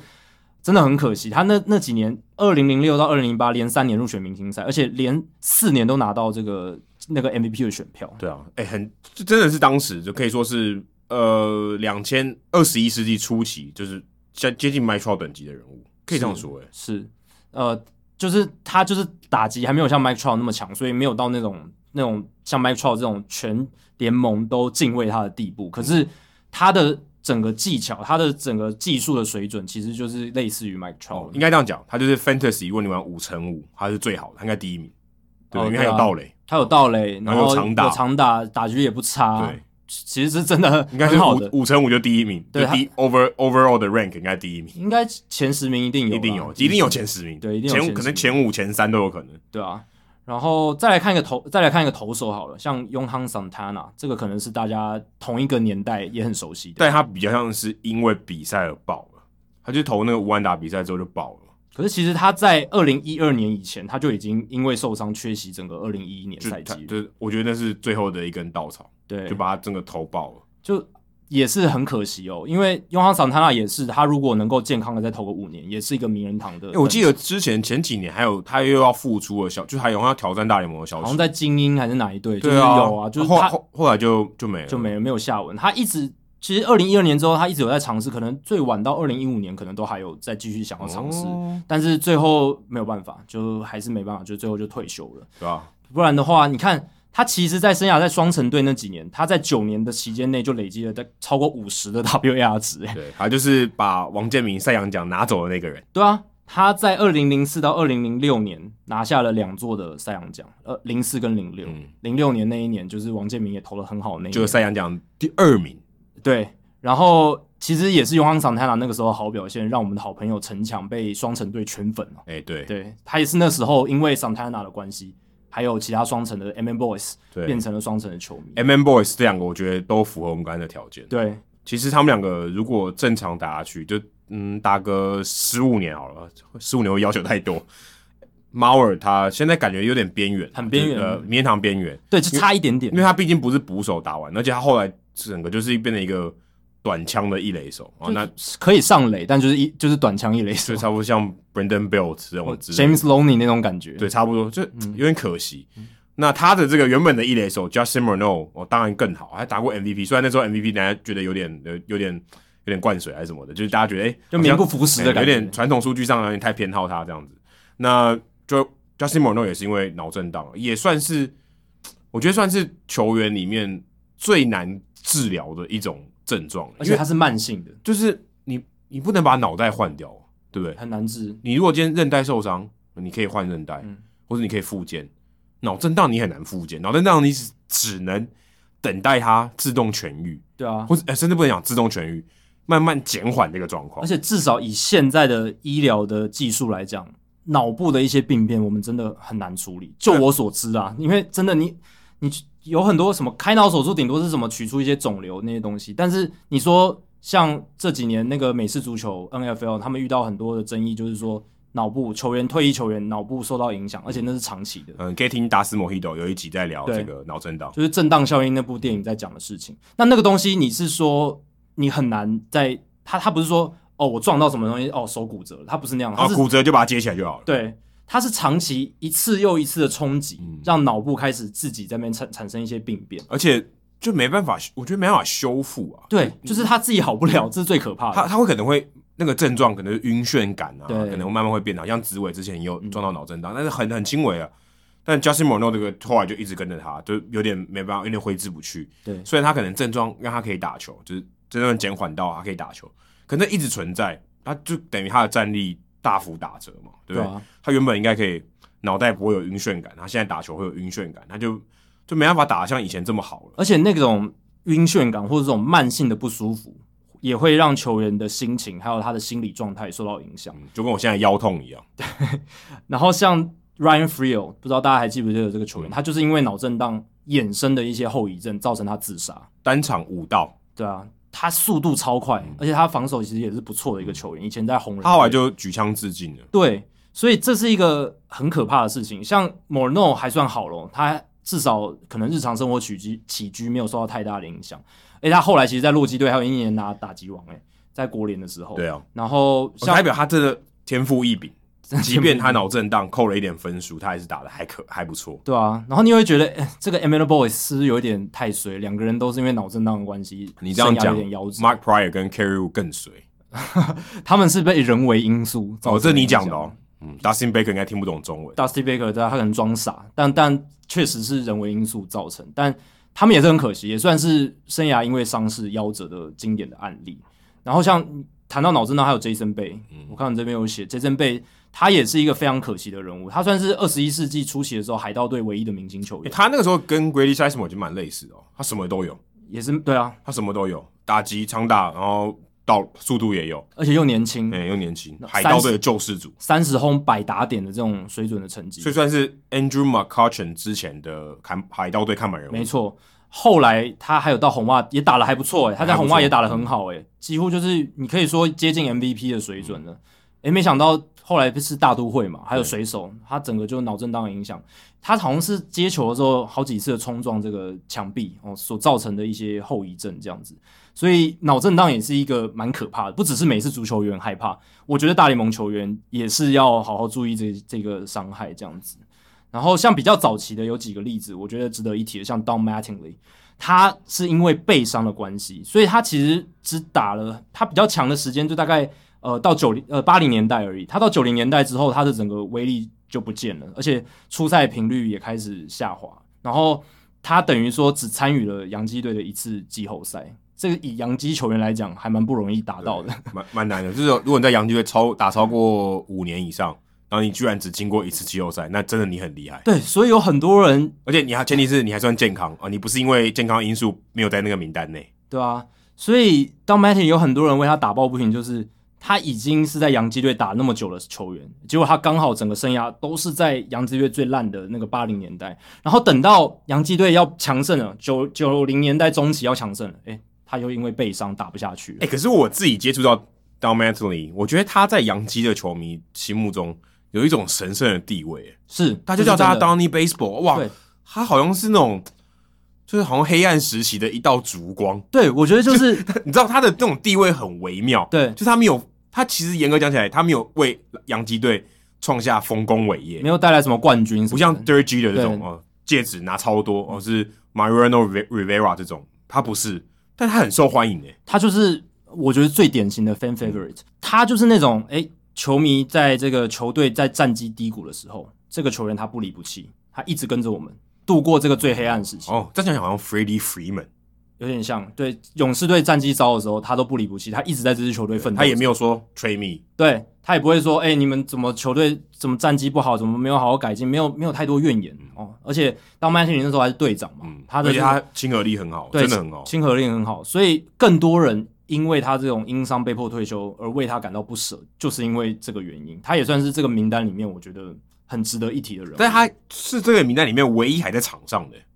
就是就是在对场边就是还可以看得到的。就是还在活跃的对人物。对，其哦，应他、该说呃，球场上啦，对啊，就是在体系还还在大联盟体系里对，面，还算是呃队职员啊。这样，对。然后另一个也是算比较早期的是 J.R. Richards，他是谁呢？其实你把他想成右投版的 Randy Johnson 就好了。他当年也是球威非常刚猛，然后呢完全控制不了，所以他有好几年都是大联盟的保送王，但是也是三阵王。然后呢，他等到因为 Randy Johnson 也是到生涯大概快三十岁的时候才开窍，才知道怎么控球，然后对变成最强的投手。才打到鸟。对，才打到才那么准打到那个鸟。J.R. Richards 他也是快要打通任督二脉的时候，二十九岁、三十岁那时候，结果他在三十岁那年突然中风，哇，这个太扯了！中风之后他就再也没有上场投过任何一球了，所以职业生涯在三十岁那一年戛然而止。那一年他一百一十三点二局，防御率一点九零，然后一百一十九次三振，就是 K 九值超过九，在那个年代是非常厉害。一九八零年，而且他一九七九还有一九七八年的三振数都超过三百次，都是全联盟的三振王。嗯所以你就会觉得非常可惜。要是 J.R. Richards 他当初没有中风的话，他搞不好投出跟 Randy Johnson 差不多的数据，以就他是的名宰制人力，堂了。就是名人堂，嗯对吧、其实 Sandy Koufax 也可以算是这种吧，只是 Sandy Koufax 不可惜，他进了名人堂因为他进了名人堂。以结局来讲，他没有那么可惜。可是如果你真的以这个球迷的角度来讲，他也很可惜。他生涯那么短，对，他可以累积更多更厉害的数据。他可以给大家更好看的这个比赛。他也是在三十岁就退休了，对啊，对吧、但他有十年，所以 OK，他他他他可以进名人堂。而且他比 Richards 好的地方是他开窍之后投了还蛮长的，对哦投了五六年吧。那 Richards 是开窍之后投了一两年就就拜拜了，那 Kovacs 就是没有 Tommy John 了，那时候还没有 Tommy John 手术。对，所以因为运动科学、运动医学的不发达，导致他的生涯夭折。不然他可以搞不好拿两座名人堂， 不不能不能这样啊，对不对，对？跟跟 m i t r o 一样，嗯对，就是很早就已经具备这个名人堂的等级，然后当然他本来还可以延续更长，结果就没有。你看说到王建民哦，王建民其实当时大家如果对这个声卡球有印象，你会知道他有一个很强劲的对手 Brandon Webb。Brandon Webb 当时也是这种情况，对，哇，当时在响尾蛇多强，对不对？真的，很强，而且他是真的靠声卡球他杀翻天下，他的声卡球可能比王建民还强哦。应该是啊。对啊虽然我们身为台湾的球迷，就还是要公正的讲，Brandon Webb 的实力还是在王建民之上。他也是，如果真的认真给他投下去，应该是有机会名人堂球员，我觉得可以、欸，我觉但就得是耐投，他就是我觉得他属于耐投型的。对，他他的那种局数可以拉得很长，可是他也是因伤，就是其实跟王建民这种路径也蛮相似的，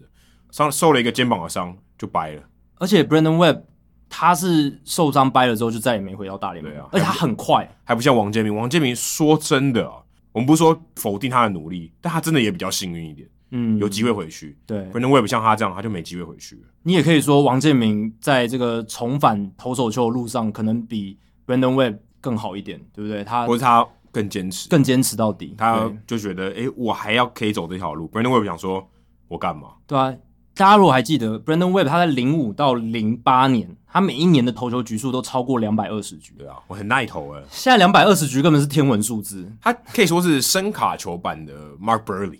哦，也可以这样 讲，对啊，也可以这样讲。他投球节奏很很我忘记是快还是慢快很快嗯很快哦，对啊，所以确实是还蛮厉害。他是二零零六年的这个国联的赛扬奖得主，而且零七零八他都排在第二名，对啊所以基本上都是赛扬奖等级的水准，连三年，他其实只要有五个球季这样子，他名人堂就稳进了。对啊，就是再他再再往后延个五年，就顶顶尖的还有五个五年，然后他生涯开始衰退，然后至少他生涯有长达十年，这个名人堂我觉得就稳进了，对啊，尤其投手，对啊，他在二零零八年拿下二十二胜大联盟胜投王之后，隔年就受伤，然后零九年只投了四局，然后就再也没有大联盟的出赛记就录，就消失了就。消失嘞、欸我记我记得他后来有有想从游击兵队想要重对，返他有大在联盟游击嗯兵，一阵子，但是没办法，就就是回不来。就跟尤恩神塔纳有点类似。对所以他说我要回来，可是他，可是我觉得他那个我要回来的时间没有很长，不像王建民这种拖的比较长，坚持的时间比较久。对，所以其实这样子看起来，你也会觉得说，哦，王建民真的很厉害，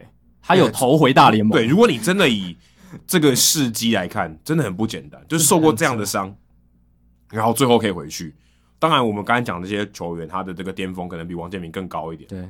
但王建民能回去真的很很不简单。很不简单，对啊，所以接下来我们就来聊一下像王建民这样子的球员，就是说他曾经受过很多伤势或大伤，导致他生涯被中断了，甚至有一两年没有在大联盟出赛，结果后来还拼回来的。那曹景辉也是哦，曹景辉也是，对，曹景辉是一个也蛮好的案例。那为什么我们也会想聊这个？是因为最近也有时事跟这个有关嘛？Scott Kazmir 他也想要重返大联盟，哇！你想说，我不知道有多少球迷，如果你是最近这五年看球的人，你可能没听过这个名字。对，因为他二零一六年以后就没有在大联盟出赛了。对，而且哎二二零一六年他只短暂出赛一下下，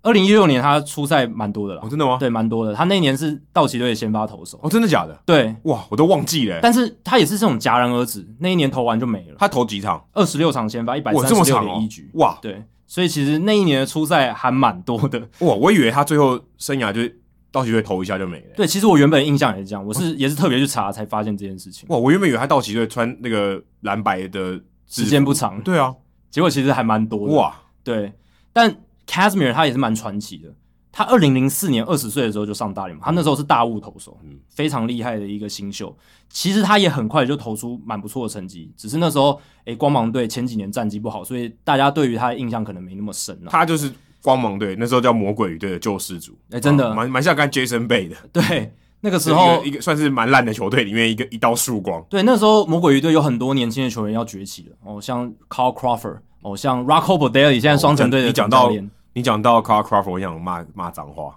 对，对于红袜队的球迷来讲，他不是一个太好的回忆。可是对光芒队的球迷来讲，哎、那时候 Crawford 多哦强， ，Crawford 跟 Grady Sizemore 有得比哦，哎、对啊，但但 Grady Sizemore 比较帅，而且 Sizemore power 比较强，但是哎对 Si、那个 Crawford 的速度更快对，更更更厉害。他可能，Crawford 可以六十到他可能有 Billy Hamilton 的等级。有，我觉得有，对啊他的那个速度是天文级哦，可的是那他种、他都守左外野，好哎、微对，妙哦，他是背臂力比较不行的。可能也是那个时候我记得他都守左外，他没他没有守过中外，他很很少。对，比较少守中外，他比较多在左外，因为那对时候魔鬼队还有什么呃 B.J. Upton，就是 Melvin Upton Jr.，、哦，然后对还有像什么 Rocco Baldelli，其实那个时候也是哦还不对错的对外对野手，就是现在当教练了已，经当教练了，对啊，所以那个年代的魔鬼鱼队其实有一些蛮值得期待的年轻新星，然后 Casimir 就是其中一啊个，丢 n Young 哎 d a m o n Young 也是一个，现在还哦在打哎，还在打，墨墨西哥联盟打得还不错，对啊对。那 Casimir 后来当然是后来辗转到天使的时候就受伤了嘛，然后他在二零一二年完全没有出赛记录，但他二零一三年又拼回来，在印第安人队，后来在运动家队，二零一四年还入选明星赛、哎对，那一年我印象非常深刻。很厉害哎、你说他回来已经很了不起了，他还能够投到明星赛。一般你能拿到一个先发位置，这真的已经很不简单了。王建民还拿不到先发嘞啊对，啊，我们都说王建民能回来、能投球、能站上大联盟哦，像曹景辉这样能站上大联盟已经很很屌、很猛了。Casimir 不是，他不仅回到大联盟、哦、站上去，他还是先发入选明星赛，这个真的很厉害。诶，但是老天爷好像对他特别的苛刻，他二零一六年之后又因为受伤的关系，基本上就没有出赛， 真的打不倒哎。打不到斗士。他现在已经三十七岁了，然后其实也没有很老哎，当然没有到什么四十几岁这样子对的啊程度，但是你会想说，一个已经五年没有在大联盟出赛的人，三十七岁，他还有可能回到大联盟吗？而且他要拼先发， 你知道最可怕的是什么吗？最可怕他三十七岁，他当年他生涯第一年的时候，他还三振过 Gaby Kepler。对他的总教练， 这是最好笑的地方。对，而且他的投手教练以前也是，就是 Andrew Bailey，也是他以前的啊对对手，对不对？都是他以前年轻的时候的还对有手，呃还没有同队过，Andrew Bailey 也带过运动家，也带过运动家，但应该没有没有同没有应该没有重对，启，没有。重叠，但就是很蛮有趣的缘分。以前战场上的队友，还有以前的呃这个球员的不同会才，啊，变成总教练。陈陈，伟英第一个被打全垒打的，后来当他的老板，哎、对，这个角色转换也是蛮剧烈的哦、 就是棒球的人生真的蛮微妙的。真的蛮微妙的。但 Casimir 他刚刚我们讲了，他的总教练 Kepler 就已经透露他现在的球队是旧金山巨人队。然后我们之前不是讲说旧金山巨人队没有三十三，不要能是别别上旧金别山上，旧金山， 他们真的又又找来一个诶蛮、老投手，想给他一个机会，对吧、所以嗯但是这个其实 Casimir 他有娃娃脸，看不太出来三十七岁。欸，这倒是，他有一有一但点是点但是婴儿我就想肥，对不说对就是，Casimir 都退休了吧？我记我看到这新闻，想说我有没有看错？对，很难想象哦，就是你会觉得说他都已经离开棒坛五年，应该没啊，当然，没有那个机我觉会吧，得应该说离开大联盟五年了，他还继续投嘛？啊对了还在对还在还在独立联盟有投挣扎过，，对，有有挣扎过一阵子，但就是你知道，要从独立联盟上到大联盟，大家如果看过后进就知道，哇，呃，那个是可能球队里面就一个，可能零点五个，可是一个都没有，对不对对？啊，如果今天全队哦，只有一个人，也许还有机会重返大联盟哦，还不是说好几个。小联盟的话，你可能是 maybe 三四个哦，有机会上到大联盟。独立联盟可能更少独，立联盟可能是好几年才出一个，对更不是说一个一队可以出几个这个问题，啊真的很难。对，真的非常难。所以我们当然也是希望 Casimir 能继续加油了。看如果他能今年投出，是回到大联盟，然后投出一点成绩，那真的是又是一个了不起的故对，事，真的厉害，真的厉害，真的厉可以害，拍电影的。对啊。那其实像 Casimir 这样子经历的球员，其实大联盟也是不少，也不少。然后真的讲不少嘛，只能点出来几个吧。只能点出来几个，可是我是觉得说能够有这一些案例，我觉得已经很了不起。哦我如果你照常理来判断，基本上不应该发生。哎、可是你这样讲起来，台湾超多的、王建民、曹景辉这两个就已郭经宏志也算，也可以算吗？也可以算了，但郭宏志最后到教师队没有投上去啊。啊，对，有点可惜。但我以我们的台湾旅美球员样本来看，两哇，这个已比经例也很太多了，高了吧！很高了，很高。因我为们大联盟，我相信那个比例，如果是美国球员的话，那比例低到爆我们这坚韧之国、哎，了，很坚韧啊。而且我我说这个比例有点太高。而且我们要克服的难关更多诶、欸我们要对啊克服异乡，我们对啊要克服离乡背景这些问题，文化差异、语言。所以天哪！突然 间讲起来有点夸张。然后 Casimir 算哪根葱？我们才台湾十几个球员就有两个，对啊，你说他们美国人，他们本来就在美国生活，对不对？然后他们有更多管道，诶，可以重返大联盟。他在独立联盟投球，他不会像王建民那么对啊辛苦。机会成本台湾的更大了。对，真的，你要牺牲的可能更多东西，对吧、啊所以，但我觉得还是值得提一下，就是像美国还有其他案例，像 Johnny Venters，、嗯因为二零一八年那时候，我记得我有翻译过他他的一个报道，我们好像有讨论过了。嗯对也有讨论过，他那个时候是动了第四次的手肘韧带手术，前三次都是 Tommy John，跟郭宏志差不多，郭宏志好像三次。对，哎，郭宏志郭郭宏志都是手肘韧带置换嘛，对，然后 Johnny Venter 是三次是手肘韧带置换，然后第四次是把这个脱离的韧带重新系到骨头上面。我他是骨头第四次的时候是骨头跟韧带脱离了，然后他要哦把它系有点上去哦粘，回去。对，有点粘回去的感觉，所以也是很可怕的手术。但经历过这四次手术之后，他也是重返大联盟，二零一八、二零一九都有出赛。太可怕了。很这个这个故事，我到目前为止还是觉得大联盟伤病史上最厉害的一笔之一。其实，其实我有一点不太能理解为什么不放弃、耶对不对？因为其实你你放弃，你也不是说就是放弃了人生啊，嗯对不对，你还是有其他的出路，对啊，你还是有可以做其他的事情。而且其实，在那种受伤、复健、煎熬的过程，家人也会要付出很大的代价。对啊，其实家人的压力也很大。对我看 Johnny Venters 那篇报道，他就有写到说，他老婆其实是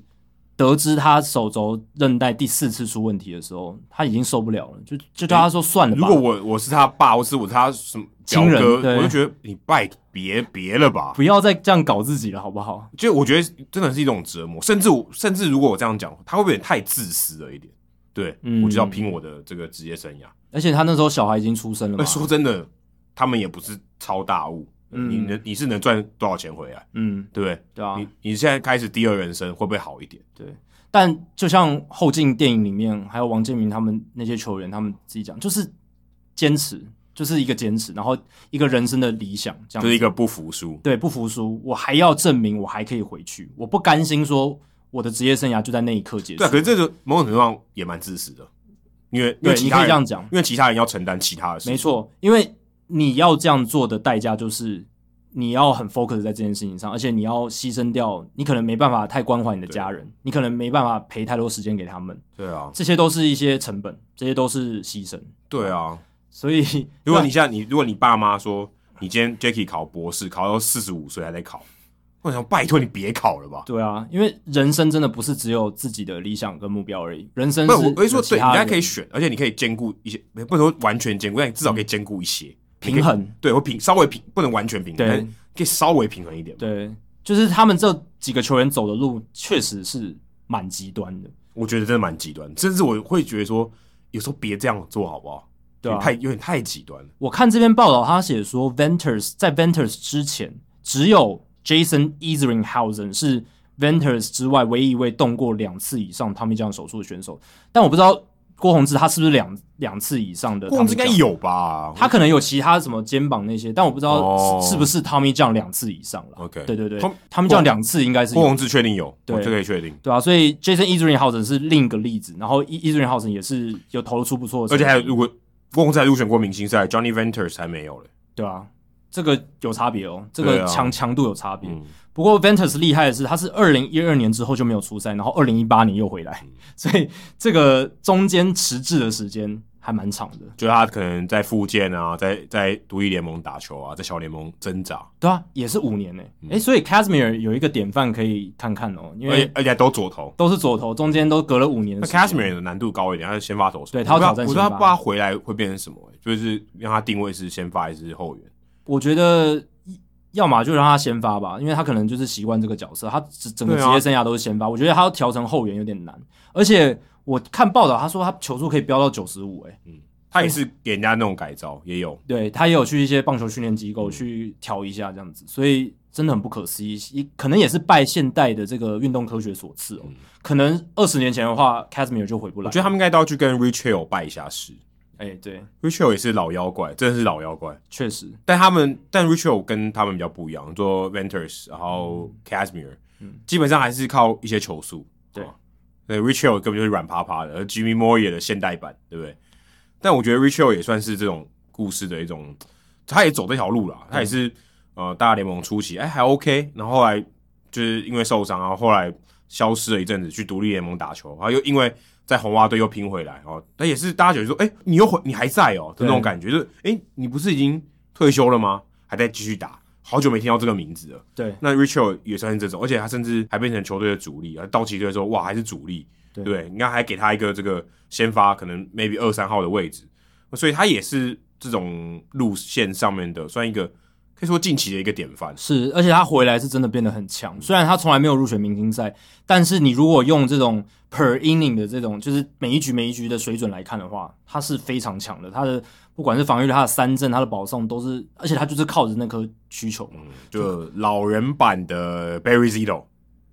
我觉得他的需求可能比 Barry Zito 更强哦。哦，有可能，我我觉得更强哦，因为他的这个水准是很厉害的，三三振功力更强的，而且他是用科学化的这种方式去调整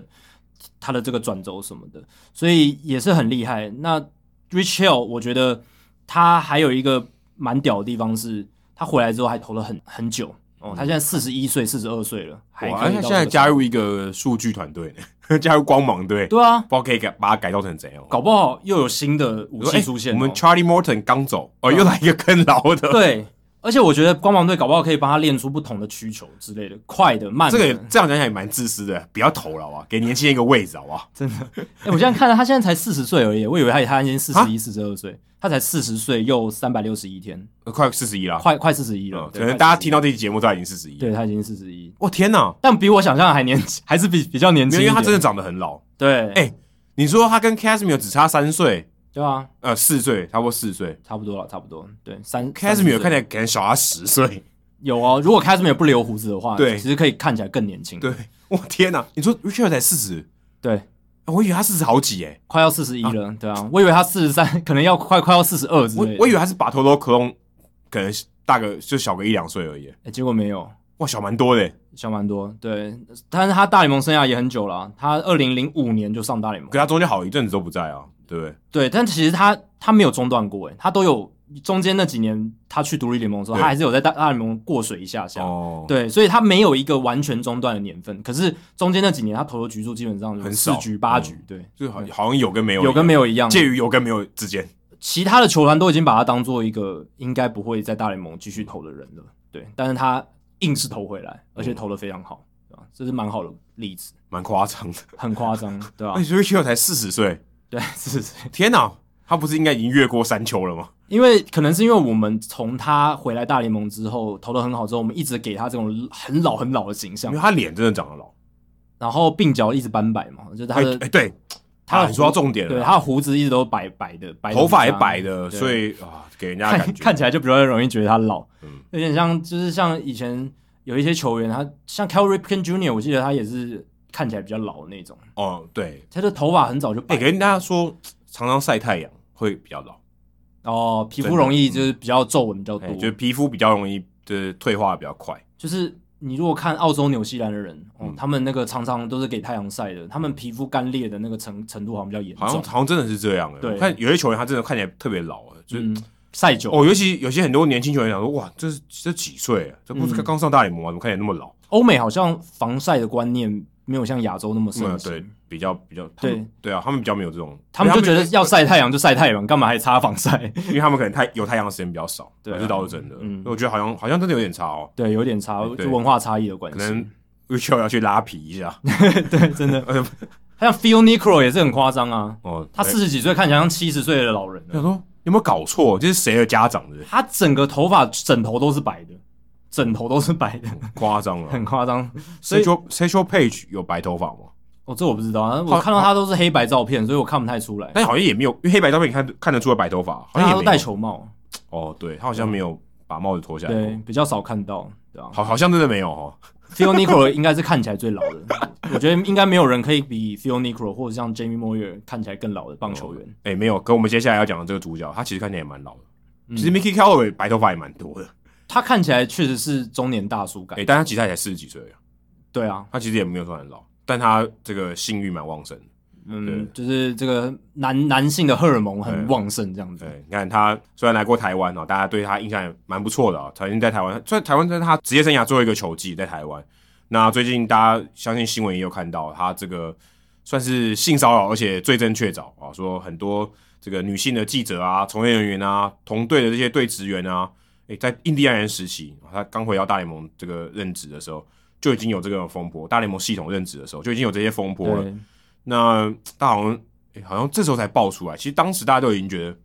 诶，这个人怎么还继续在啊、哦？这个已经风评不是很好了。就那是一个业界不敢说出来的秘密。那个时候，对，可能当时他也没那么大咖，哦、可能大家就是在小联盟，然后后来到大联盟当投嗯投手手教教练。练，后来大都会找他去，哦，结果没想到虽然被 fire，了居然还有下家，还有到 洛杉矶天使队。他这个其实如果真的以这个报道都属实哈，哦，他其实真的是一个惯犯啊，就对啊他也不是说啊，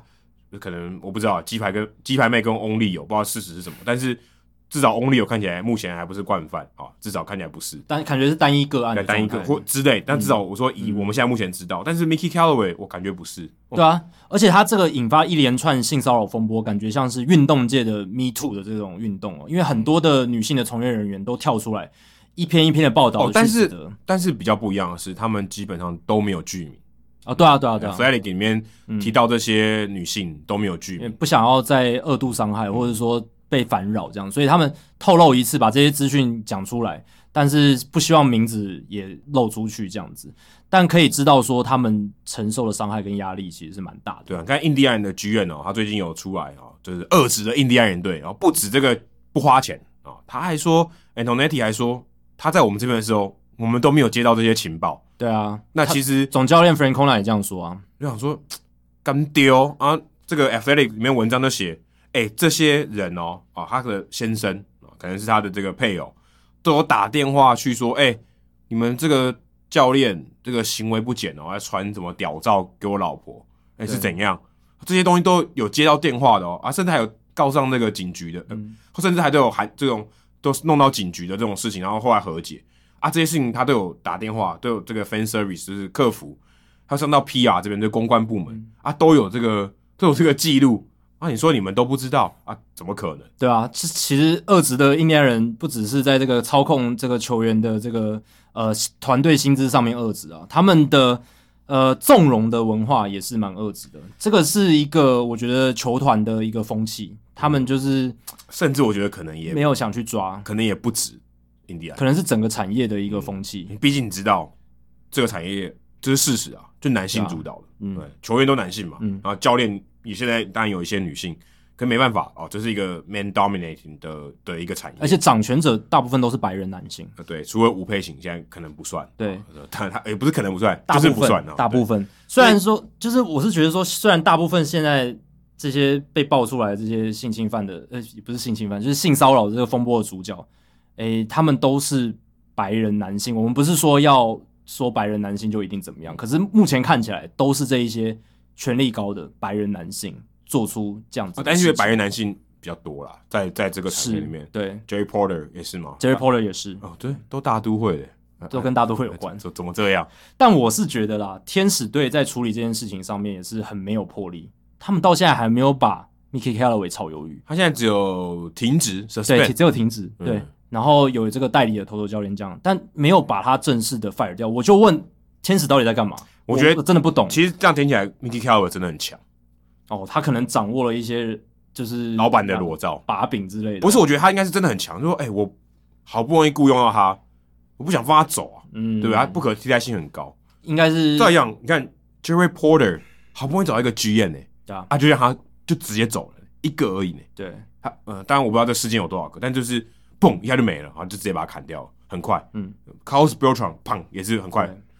那、啊、Mickey Callaway 搞了那么久，哎、吵了一一个月了，呃，一个多月啊了，事情二月一号爆发的，一个月哎没没有什么事哎、我觉得还有一个原因啦，可能要从法律面的角度来看。我是听 Effective 的外外友他们讨论，他们是说天使队可能想要保护他们自己，他们是怕说太早下决定把 Callaway 炒掉的话，以后 Callaway 要是能够脱衣，就是全身而退，或者是没有罚那么重的话，他可能会反过来告天使队当初不当解雇之类的，哦因，为要有一个最没有啊正确你的就找你就说我就是高道德标准，对，但他们就不想要被告，他们想要说等大联盟的调，因为大联盟现在在调查，他们想等大联盟的调查报告出来之后，哦，说他就是有犯这些事情，好，那我们就把他解雇，那就有正当哎理由，完全不会之后不会有任何法律纠纷，这样子。可是我说真的，我看报道我没有什么好质疑的，这些东西，都已经讲成这样子了，然后业哎界都公认了，对啊，我觉得已经这个已经不是说啊没有啦，Mickey Calway 人好啦，都误会啦，这个他人不是这样的， 没有他没有人帮他护航，几乎没有人帮他护航，只有印第安人队那几个说没有装傻。他是装傻，对他装傻他没有护航啊，但我他说觉得这就变相的护航了。是啊，但是对啊比较消极的护航，对啊呃，不是说哎、没有他很好，对对对他对对他正人君子，他没有说哎、我没听说， 对啊，所以我就问天使队为什么不赶快把他 fire 掉？你看你刚刚讲的那两个 Jerry Poland 跟 Carlos Beltran，其实大都会虽然他们公关的危机跟崩坏非常多次，可是至少他们在 Carlos Beltran 还有 Jerry Poland 这这两件事情的处理上，诶，他们动作很快。快刀斩乱麻，马上把这个争议人物呃直接解雇，他也不管说之后会有什么法律问题，我就是先把他解雇再说，我要先止血，公关这边先止血，诶、他们有做到，诶、但是 Mickey Callaway 这边天使他们好像就不知道在干嘛，我自己是这样觉得，而且我看到这个新闻里面有一个很好笑的、哦，大都会在这个 Mickey Calway 当总教练的时候，不是还有摔椅子吗什么的，对对，那时候有跟记者有吵架，啊啊对，他还给他们一个，他给他一个封号，而且还跟摔椅子没关系，叫做 Dick Pick Mick，Mick 就是 Mickey，对，Dick 就是生殖器官、嗯 p i c k 就是 picture，屌照，屌照 Mick 米奇，啊屌屌照米奇，因为还有押韵嘛对，Dick Pick Mick，对，屌他已照经都有这种封号对了，啊啊，就是很代表说他的行为已经猖獗到很多人都知道，然后已经变成一个私底下大家的笑话了。就是茶余饭后的一个对绰号，。嗯哎、你你听说那个屌屌照米奇最近怎么样了吗？可能大家讲话就是私底下称到他都是这样讲的，所以你就会觉得这到底整个大联盟的整个文化，整个发生什么事情？而且你看这些女性的这个从业人员，她甚至熬了这么久都不敢跳出来讲，到嗯今年才讲。而且也还还没有到这个剧名的地步，对，还不敢说哦，我愿意用我挂名的身份来指控他，甚至还可能这个伤痕还在，他内心的伤痕还在不过他好像是没有到就是强暴或是啊、没有没有到这个地步啦，就就是是骚扰嘛。嗯，这骚扰。但你你没事传生殖器的照片给人家，这个也很不舒服不吧？，问鬼丽塞什么？我不知道。对， 这个很令人不舒服啊。然后还有一个是他跟某一个球员还是教练的老婆外遇，哦，这个我就不知道了。对，这个是但但我有看到说他这个有这个他妈妈带小朋友去签名，然后他跟这个妈妈要了这个即时通讯的账号，嗯嗯嗯就还就是后来也还也传传生殖器照片，对啊，，这这然后他也不他应他该的先生看到这些，对，然后他我我我看到那个报道是，他跟那个球员还是教练的老婆，他们是呃两情相悦的外遇，哦，对，但某种程度上你还是干扰人家的家庭，虽然这不犯法，我我应该我不只能说犯法他就是性欲太强，对，这谁会凭？而且还不是一两个，对就很多案例啊，太多，太多啦，所以是惯犯，可加能有上可能不止二十六人名单，搞应该不好止，搞不好应该很不多止二十六人名单，可能还有一个 alternative site，对啊，其实我觉得，如果当初天使很早就把他 fire 掉，然后 Mickey a l l o 也有出来道歉什么的，他可能还不会被挖出这么多。因为你说像 Jerry Porter，我不相信他就是那一两个个案事件而已，他可能也是超多人都有受害过。当然，这都是只是臆测，我我们都不知道这个真正的实情是什么。可是我相信他会被在被爆出来之后，那么快引起这么大的这个整个业界的一波澜，一定是累积非常久的能量爆发出来。而且 Jerry Poland 那个时候报道出来的时候，很多记者都已经说，接下来还会有，你们等着看，嗯嗯接下来还会有。诶，还不到一个月的时间，Mickey Callaway 的事件就出来了，而且都跟大都呃跟算跟大都会有关诶，，都都跟大都会有一哎点但虽关然系。 T- Mickey Calway 已经不在了。哎、但其实这也凸显出大都会他们在就是这个要害人的过程中，这个背景调查他们真的做超烂，做的不好。呃，不能讲前科，这是一个法律用词，但是有一些不良记录的人啊，你还给我雇佣，对啊，我靠，你的这个那个 reference check 到底做的多差？他们有没有去问以前他待球团的周边的人？我觉得应该有问，就反正他也不在乎，呃，有可能，哦，有可能他他知道这个讯息，他说、哎没关系，我们这个公关我们都可以压得很好、哦，OK 的，OK 的对，OK，我们 hold 得住的。小事小对事这我样们。还是要赢赢球比较重要，赢球比较重要。代表 Callaway 可能真的有两把刷子，对，但他大都会带兵表现不是很好，可能因为他脾脾气太火爆，还是不过他怎么样可能就想其他的事情，想要晚上要干嘛？哦对，可能分心了，可能他传传太多照片了，因为他在更高的位置了嘛，所以他有更高的权利，可能会去以前还是投手教练，对，嗯以前小联盟教练、投手教练、大联盟投手教练，再到大联盟的大市场球队的总教练呢、对啊，因为当你到位置更高的时候，这种上对下的关系又会更加的明显，所以可能他那个时候更分心。哎、我不知道他跟伯纳认不认识哦，不知道哎、中信兄弟以前那个伯纳教教练，对 Butner，他他也是后来当了总教练嘛，对啊然后也是有这种类似性骚扰的这种情况，这种传闻出现那种。没有，这不是传闻，他不是他在那个他的桌上在放一个公仔哦吗，哦哦，对啊，那个平常谁会放，对不对？就是也是不太 OK 的，也不太嗯 OK，就觉得奇怪，这种事情在这种棒球界，在一般一般业界，我觉得可能没有那么夸张，棒球界是怎么回事？其实这真的很值得探讨一下。我觉得我们节目之后也会做一个相关的专题，就是棒球界的这个职场环境到底是怎么样，对女性的这个处理方式是什么，或者是说对女性友不友善，这个这个也是一个我觉得很值得探讨的问题。就是毕竟这个产业是男性远远多于女性的产业，可是。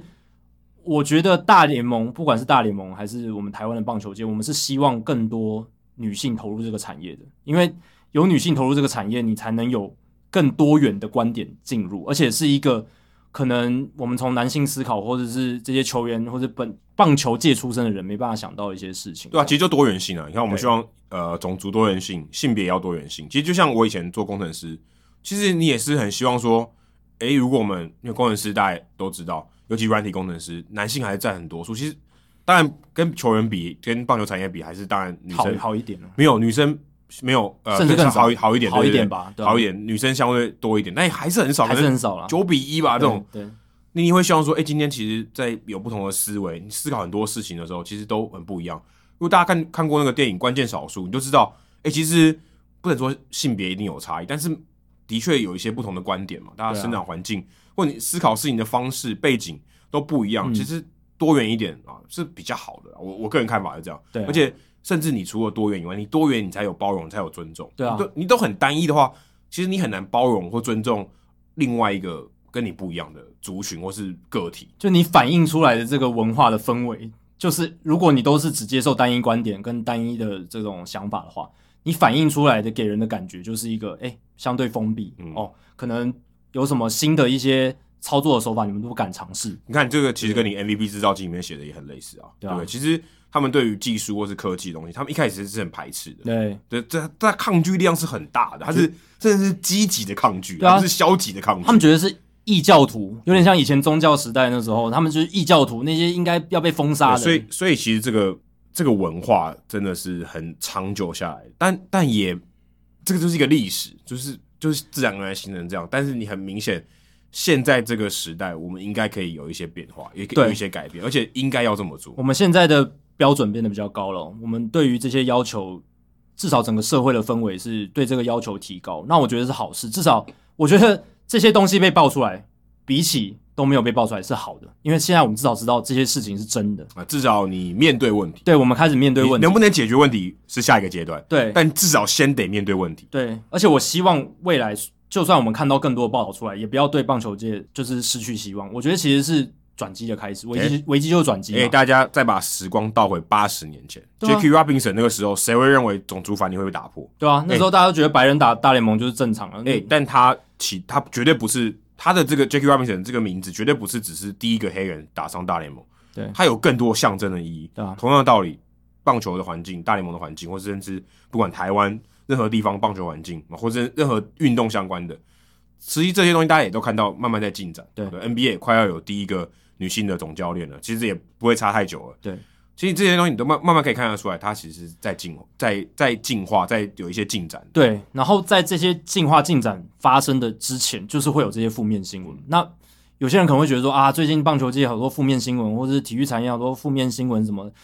但我觉得这就是危机，就是转机，就是这些东西有被爆出来是好事，因为以前根本连报都不会报，他们都在发生，所以被爆出来之后，我们至少面对了问题，而且我们有机会去做一些改变，因为社会大众会比较严格的去检但视。是呢，我觉得大家也要有耐心，不要好像说啊，我马上就要立竿见影。对对对其实我觉得现在这个时代，我自己最近有很深的感受，嗯我觉得大家都很想要很快有一个结论，然后对二分法说对对还是错。对事实上，很多时候你是要花更多时间去了解，甚至花更多时间去培养哦，大家建立这些想法，这个不是一触可及的事情。对啊，因为本来这些联盟或整个产业的文化脉络，它也是好几十年累积下来的嘛，嗯，可能上百年哦，上上百年。对啊，你说棒球运动本身它就有一个文化底蕴在，不不是说中华职棒成立才有这个呃文化，或者是大联盟成立才有那个文化，它是累积好久，所以你要一次改变这个文化不可能那么快的，一定是要慢慢的一步一步的改变，去不断的推，慢慢推，然后把它最后变成一个浪潮，然后最后把它改变下来。所以，对，就像 Adam 讲的，大家多一点耐心。那现在大联盟这个 Mickey Callaway 的事件爆出来，未来我相信，如果还有类似有这种倾向的人，他就不敢这么做，他至少会把他压下去。就是说，他克制自己，他不做这些行为。本来有在犯了，可能就发现哦，哦，那个人已经被抓包了，我有我现有在有一点警惕，，对我现在就收敛一点，我不要再做这些事，不然我也会搞得身败名裂，对不对？所以这个东西就是从公众越来越知道这些事情，意识越来越高之后，改变也会渐渐开始发生。对啊，我希望至少我们节目，诶，不会有人说我们偏左或偏右，但我觉得至少要进步一点啊、哦我希望进步，对我来讲，进步是多元跟包容，哦对就啊是这样，这是很重要的。你你今天能设身处地为别人想啊、你今天讲这些话，当然有时候我们也是开玩笑了，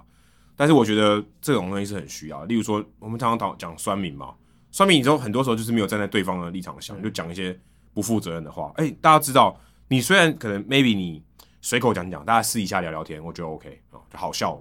我觉得 OK。可是如果真的留在网络上，那个人可能会看到、哎会啊，那个是一个很很不好的一个情况，我觉得对很不好。就是你要你要为你自己留下证据的这些东西负责。对，你你可以自己私底下，你说茶余饭后聊聊，开开玩笑，我觉得 OK 啦，无伤大雅。可你今天你要想到，你这个东西不知道给谁看到、哎。会会影响到当事人的话，我觉得更要考虑说你所以你讲出来，你打出这个留言的结果会是对什啊么？当事人的亲人、朋友也会影响啊，对啊对不对？那个那个压力是，我觉得甚至你根本没有必要给的，对不对？就是对你不需要这些酸言酸不语。用逞那个一时之快，老实讲，那个真的没有必要。你你可以说你在私底下讲，我觉得我觉得对 OK，其实简单来讲就是多一点换位思考。你就设想一下，你如果是那个当事人、哦，你看到这些留言，你会怎么想？嗯你会开心吗然后对啊，然后你的家人会为你感到难过或担心什么？嗯其实这个都是换位思考可以解决的事情，所以就希望大家可以多多思考一嗯下，三思而后行。多一点同理心啊。对啊，多一点同理心。然后我觉得，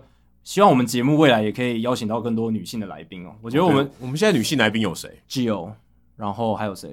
哎，好像美啊，Bonnie 之前有来跟我们聊啊费城人，对 Citizen 费城人 Bank Park，但是一个小单元，小单元而已，不是主节目的聊，但好哇像就只天哪有这两个哦，不会吧？好像好像真的只有这两个诶，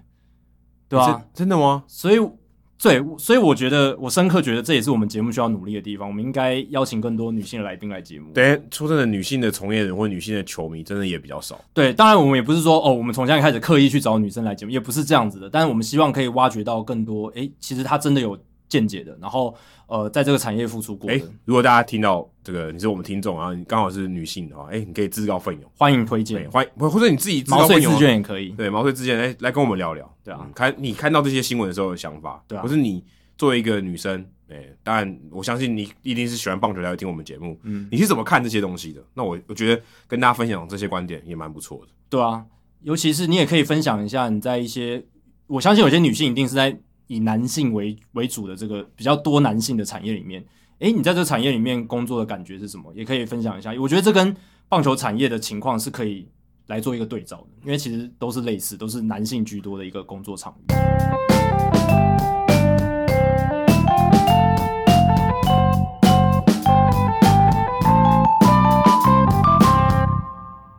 接下来进行本周的人物来讲单元，Adam 这个礼拜要介绍谁？我们这一集有几个关键字哦，Mickey Callaway，Mickey，、然嗯后巨人队哦，不不是红袜队的 Mickey，我知道你有在听，但不是你啊，Mickey，Mickey Callaway 的 Mickey，还有巨人队嘛，刚刚有讲到旧这金个山巨 Casimir 人，对，还有讲到独立联盟，嗯，哦，如果你把这几个字呢丢到 Google 里面去查，你会查到最近的一篇新闻。哦，当然我是不是我真的没有做这件事情，我是本来就知道这个新闻。是你会查到一个人叫做 Mickey Walker 啊、w a l k e r 就是走路的那个 Walker，Kemba、嗯 Walker，台湾 Walker 那个 Walker，他是谁呢？他今年才二十三岁，但他的职位是做什么呢？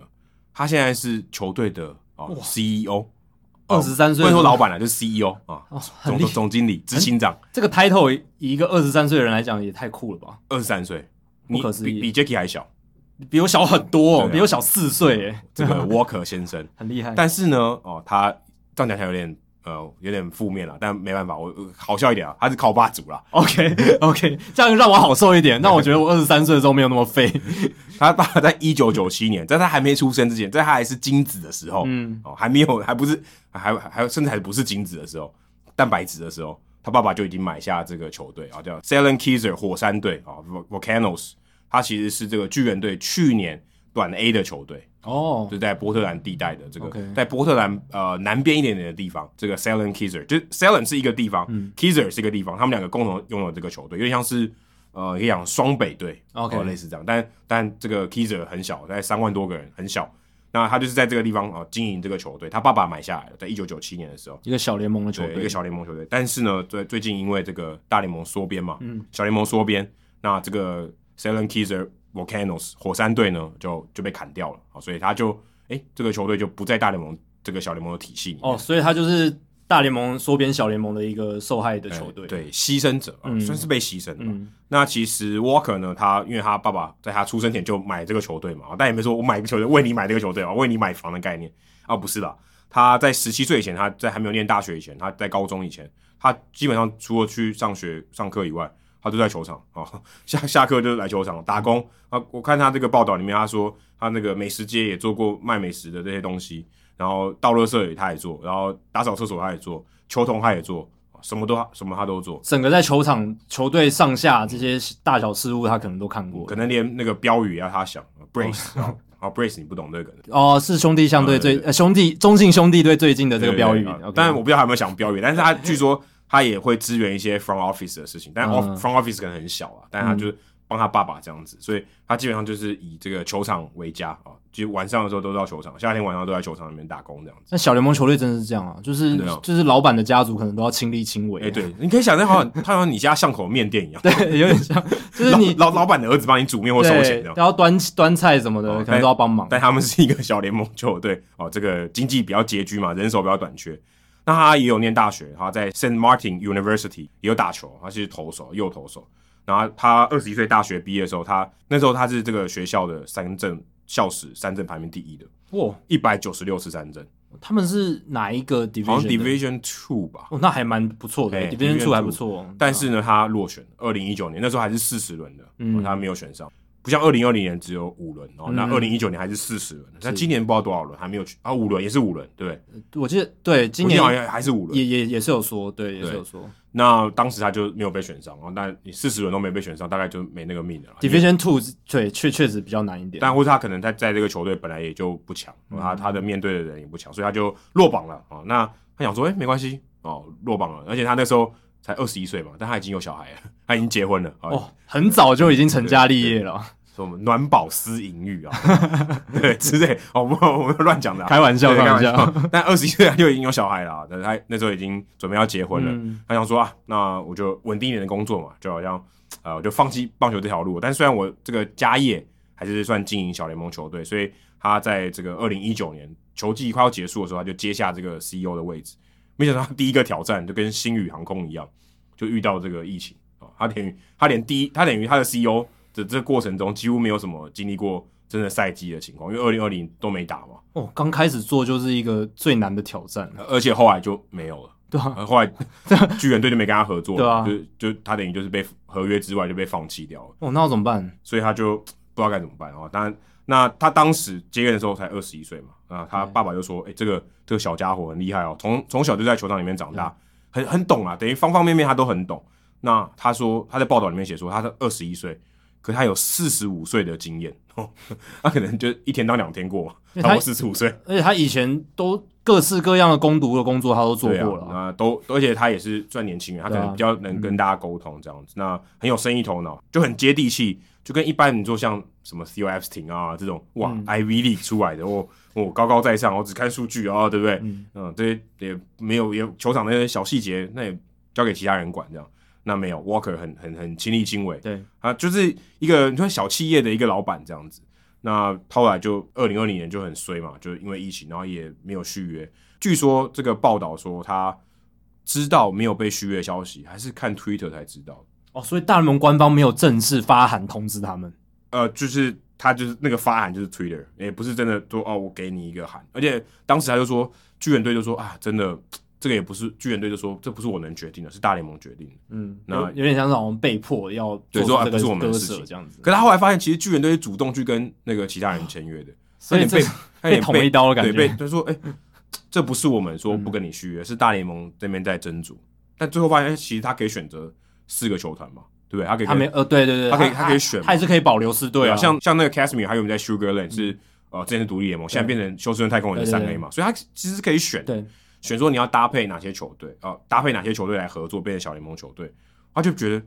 有点被背叛了，嗯他觉得这感觉很提莫检查。对，哦，那我补充一下，像他刚当时他在二零二零年，他虽然没有赛季可以打嘛，可他其实蛮有这种创意的，嗯很有创新的思考。他就出租球场，Airbnb 上面上架说：“哎、欢迎来球场住，然后你可以进到 Clubhouse，你想干嘛就干嘛，然后你也可以带睡袋来，然后睡在外野露营都可以。哎，然后这你还你也可不以错你也可以哎打击练习，你想干嘛就干嘛。我觉得在外野露营这个很酷，哦这个之前哦，会顺吸引便到补很充多一人，下，我之前球场单元忘了忘了提，嗯我之前去跑球场第一天哦，那天是中午的比赛，嗯晚上呢他们开放这个你可以报名，在球场可以露营，在哪一个球场？呃，AT&T Park 就就在哦 Oracle AT&T Park，那是我第一天嘛，我第一天跑球场就是 Oracle Park，那时候是 AT&T Park，那时候其实我有一股冲动，想说我既然都都来了这对里，啊，但是一你知道一个晚上多少钱吗？不知道，三百多块，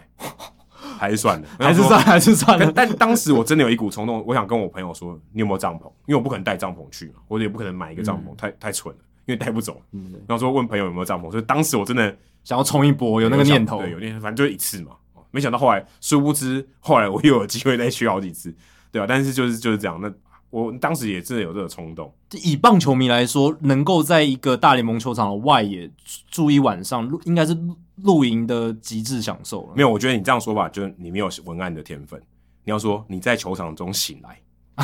对啊你早上第一眼睁开，你是在球场里面，我对感觉 Kimoji 多好。你睡觉，你你睡着跟醒来都是在球场，你第一眼看到的是球场的草，你睁开眼第一眼看到的是球场的草皮。你呼吸到的空气是球场上草坪的味道。哇，这听起来多棒！对啊嗯所以他， 但我不知道当时他有没有这样写啦，但的确还有还蛮创新思考，说，诶，那就反正球场没有人打球嘛，那嗯就开放 A M B N B，所以他其实做的算蛮有创意的，因为你看年轻人是蛮有创意的。那他也不止如此哦，你看他虽然被这个不能说被巨人队或大联盟被割舍了，但他想说，诶，这也不行啊！我觉得球队老板那没有比赛打，我当什么球队老板？嗯 是要是要解散对不对？那球场还是要有比赛可以打嘛？他就自己组一个联盟，我组独立联盟总可以吧？然后你不给我这个让让我附属在你们底下，那我就自己来搞一个。哦我就自己搞，不行吗？我自己搞总可以吧？对啊嗯对不对？我自己搞没有人管我，所以他就决定说，哎、那我就组啊、一个四队的联盟，因为基基本上要四队嘛，就三队也打不下去，最少要四队才能成一个联盟了，我觉得。所以他就组了去找了这个波特兰小牛队，大家还记得吗？波特兰独行侠队，嗯像我们不知道到底怎么翻啊，关小牛队好了啦，小牛队啊我，们之前在一百七十三集介绍 Bing Russell 人物来讲的时候，就有提到，哇，他当时组了一个这个很特立独行的小联盟球队，当时还是一开始他们是短 A 嘛，我记得没错，短 A 的球队。后来那个林家镇的这个 Hubs Hillsboro Hubs，、还有穿他们球衣去纪念他们，所以现在 Walker 呢，就有点让这个球队在哦死后复生，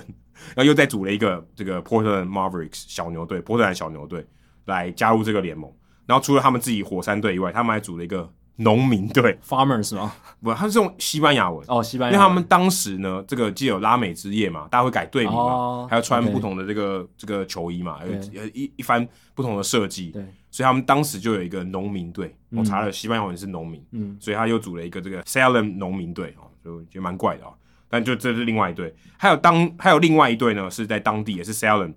在之前呢有一个 Senators，就是这个参参议议员员队，所以他就把这个以前的队名呢拿来用哦，好像又像是魏全龙，啊对，你要组一个联盟，然后当然不是中华职棒，但你说哦，以前有魏全龙，那魏全龙也想加，魏全也想加入，那就叫魏全龙。就把以前死掉的球队再拉回来，而且找以前的母企业再回来这样子嘛。哎、但他哦，但因为这个比较不一样是，这个是没有企业是地对啦名它所不是以地名它不一定要同样的企业对，但是有啊点类似这种概念，嗯说哎、原本的队名那我就拿来用，但是其实是不同支球队了，对，有点是把那个队名死而复生的感觉。嗯哎、有点像这种概念，所以他就哎、有四队，那准备今年要来开打，五月十三号要开打，哦，打这个三个半月，那就希望说，如果今天有大学这个毕业或是呃大学毕业然后落榜的，哦，就是没有被选到的，哎、其实像五轮而已嘛，可五五轮或十轮嘛，反正一定很少，嗯对，很多人落榜，他其实还可以打哦，他一定可以打的，如果在正常的这个选秀会上，一定可以，他有机会可以延续棒球生命。那你没有机会嘛，你没有办法进到小联盟体系，那你来我这边练手感，那我觉得也不错。那诶、其实蛮像中华职棒可以做的事情哦。如嗯果诶、我也欢迎这些落榜的人，诶、哎你来这么到来我这边当洋将，对啊，提供一些更优惠的方案之类的，吸引这些优秀的美国的业余球员，或者嗯来是无球可打的职业球员来啊来来我这边留学，我这边留学一下诶、，我也可以然后。让你进步。而且你可以把像以前那个 Nelson Figura 费古洛，嗯或者是一些曾经回到大联盟的，像那个 Jerome Williams，哎、把这些当成活招牌来打嘛，就说，哦哎、甚这些球员在中华职棒重生，对不对？要不要找曹景辉来当活招牌， 也也可以，给他一个免费当义工的机会，派他当说客？但中职可能不会这么我做这。这这太天马行空了，这这这绝对不行。对对啊，所以就是他还算是自己找到一个出路。哎，二十三岁的年轻人不简单呢，对不对？很有创意，你说我要我就自己来组啊，对而且我还用以前的这个球队的名字，哎，不错啊，很有蛮 guts 嗯没有话蛮有话题性的。对，所以我最近刚好看到奎哥他在他的这个现实动态里面就想到，他最近播这个 UBA 跟 P League 嘛，对，他说他看到台湾篮球这个新世代有无限的潜力，他们都需要一个舞台来证明自己。我就想到 Walker，他就我就是要舞台，诶你让我试试看嘛，对不对？嗯对啊你现在把我这个舞台搬走了，嗯，我自己搭一个，我我自己搭总可以吧对，？我自己搭一个，嗯，自己我自己可以表演嘛，嗯我自己搭一个嘛，总总可以。所以我觉得，其实大家也真的可以去看，以 Walker 二三岁的年纪，大家二三，大家可能听众也蛮多是二三岁以上的，嗯，你可以做做什么，对不对？对。你可以做做什么？呃，有人可能会说啊，Walker 他靠爸、啊，他本来就有球队的人什么，但是我相信有很多有类似这种家族，可能有钱或者是可能有一些背景的，他也不会想这样想对这啊样做，。哎、他有你你他今天虽 maybe 也不是衣食衣食无余、哎对啊对不对？你看，如果他衣食无余，他干嘛去当球童，对啊，对不对？他还是要靠自己去赚点钱。对啊，那经营小联盟球队也不是不一定要有钱人，对不对？啊，就觉得他还是有一些可以发挥的空间，我觉得蛮棒的。然后最近也常常跟卫权队的这个有我们资深听众也是我们干爹哦，十人干爹哦的这哲彦对哦，他也张哲常常彦跟我聊嗯天，聊一些他在球队里面看到的事情。我觉得有点可惜，年轻人哦，虽然我们他跟我年纪应该差不多，也 不能自称年轻人了，但我觉得这个我们这个世代的应该有更多的机会可以去做一些改变。哦对啊我觉得尤其卫权是一个很新的球队，对可以更没有包袱去做一些事情。对，哲彦也有跟我聊，然后他也是，我是蛮钦佩他，他其实真的很跳脱框架嗯思考，然后他不会想说，诶，我来职业球团终止，我就是要照以前这些球团怎么做，我就大概怎么做，或 follow 人家的脚步嗯不。要打安嗯全牌，对，他是一直想要看能不能做一些创新的事情，我觉得这就是很好，这就是一个改变的起点嗯，，我们在这边给哲彦鼓励，对我希望你加油。对啊我希望可以看到一些改变。继续拼一波啦。就是不管遇到什么阻力，都还是要把想到一些点子放在心上，以后有机会一定要推一下啊感觉他现在是比较 down 了，所以我们这边鼓给对他啊鼓励一对下，啊给他鼓励一下不像达斯，达斯感觉很嗨啊。啊。达斯跟我说，啊我也觉得很开心，哎，对因为他角色不一样嘛，就不要给他鼓励，多给他一点冷水。泽燕是在算是行销市场操作这个对嗯部门，那达斯是在这个运动防护这一块，所以角色比较不一样可。能他，你可以想着他们好像都是不同部门，啊对啊对对不同部门这个气氛比较不太一样。对，可能团队这个组织上面每个部门有他自己的风格。他比较达斯比较偏向球队啦，就对是球队怎么这个运作。对对对那对，战力上的对，哲彦比较像是球团哦，就对是 front office 这边的对对比较不对太一样。但是我们今天讲到的 Walker，哎，也是球团的嘛，对对，希望多给大家鼓励一下。嗯没错也许大家有兴趣加入这个球队里面服务的，我相信蛮多听众朋友，因如果你今天是大学生或者研究生，你我想可能多多少少你如果是球迷啊、哦你真的很热血，我想你都有动过一些念头，想说我可不可以去球团工作，而且贡献一些我的想法，甚至不是说不只是说球团，中职最近不是在招人嘛？对啊你不是有贴在社团里面，对不对对？啊，就是行销人员嘛。那我觉得如果年轻人来做这个位置的话，诶，就有很多新的。人家都，说很难做，你去做做看，你才知道多难做嘛。对啊，就是先做做看，嗯诶，看你能不能做出一些东西，你再来说它到底是难或不难，嗯对不对？先不要太快下定论，呃，陈信安只有陈信安知道 NBA 离他多远，啊其他人都不知道。他至少去试试对他看。至少有去世，你去世了吗？对啊，Lou Gary 他现在已经过世了，哎，没办法来世了。那 Lou Gary 呢？刚刚我们就是有带过，讲到他一些渐冻人的事情啊，还有他的这个最后的演讲，也、不能讲退休的演讲，我不能讲最后的演讲，太怪了。对，退休的感 退恩休的呃演演讲，对，啊对。但是那个演讲真的，如果大家没有听过，如果你是新球迷没有听过，还没有被洗脑的话，可以去听听看。他讲的其实蛮简单的，所蛮以简单你慢慢听就会听得懂的，对啊对，，而且这个寓意深远，啊真的真真的的很不简单，就算是很感恩了。对嗯，大家是一个很很感性的，很感恩的。那 Jackie 来聊聊一下 Lou Gary 的数据。对，为什么他会这么受到敬重，或者说他在棒球界的地位为什么会这么重要，足以让大联盟为他定一个纪念日，因为纪念日真的就只有目前就只有 Jackie Robinson、Roberto Clemente，然后再来就是他。但 Clemente 跟他都可以算是英年哦，英年早逝，对，都是不应该在那个年纪去世的就去嗯世，甚至有点悲剧。而且其实 Jackie Robinson 也蛮年轻就就走了，他也不是说活到很长寿，对他太太还活着，对他太太也活着，但我记得 Robinson 好像一九七零年代就已经去世了，可是至少他是算善终吧？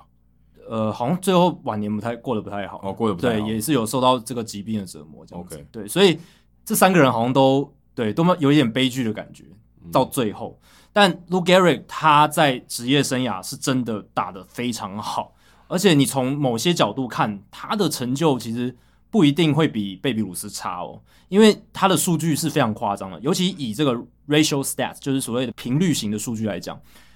会比你看他累进型的数据哦厉害非常非常多。累计型数据两千七百二十一支安打，四百九十三支全垒打，哦，一千九百九十五分打点。其实我小时候看到这个数据的时候，我就觉得啊，没有五百轰哦，打点也没有到两千分，好像还好。那个时候当然不懂你啊，的看标你的标准好高、哦，对那个年代就是随便看就你这样 fantasy 怎么选人？那个年那个你时只候是选两轮的人而已。对啊，那个时候年纪很小就不懂，就觉得说，哎、贝比鲁斯，你看他打了七百支，他才打了四百九十三支，那那很逊啊。然后哦，那个汉克阿伦快两千三百分打点，他只有不到两千分，对不对？就就觉得很逊啊。但那时候就不懂。但是其实他这个累计型数据已经很好，可是你如果看他的这个打击三围，三乘四零，四乘四七点六三二，哦，他生涯的 OPS 是一点零八零，哦，破一又很不简 单，破一能有几个人破一啊？而且他是十七年两千一百六十四场出赛的数据，还不是说什么哦两三年的数据，所以很不可思议。而且你如果细看哦，他在一九二七到一九三七年，他连续十一个完整的球季。我这边完整球季的定义是单季最低的打席数要六百个，所以你一定要出赛数够多。他连续十一个完整球季的 OPS 攻击指数都在一点零零零以上，都在一千以上。史上唯一，也是史上第一个，也是唯一一个能够连十一个完整球季 OPS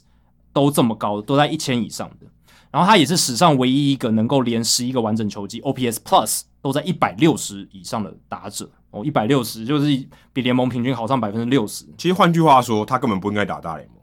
他应该要打比大联盟更强的联盟。就有点像 Albert Pujols 剩下前十年，他也要打另一个联盟，就对，应该对他不应该打这个联盟，这个联盟对他来讲太简单了太。easy 了。就一百六都是一百六，还有什么好打的？代表对啊，他就是比同级的选手强这么多，这也像说他今天考试，他都考九十九分，然后其他人平均分数五十分五十分，差不多，那你其实差不多这样的概念，是不是应该跳级了 对他可以念，如果他是小五的话，可能念国一了之类的。之类？就是你你还在那边干嘛？ 对，真的。那你说，呃，像 Barry Bond，他生涯有十二季的这个完整球季，OPS Plus 在一百六以上，是比 Garrick 多。可是 Barry Bond 他没有连续十一年，所以 Garrick 他是不只是巅峰很强，他还长久。不然你叫铁马，对哎不脚又不骑脚踏车他铁马来来源就是两连续两千一百三十场出赛啊，，不是有两千多台脚踏车？不是，他是真的是一步一一脚印自己打出来，两千一百三十场是到九零年代才被 Cal Ripken Jr. 打破这样子。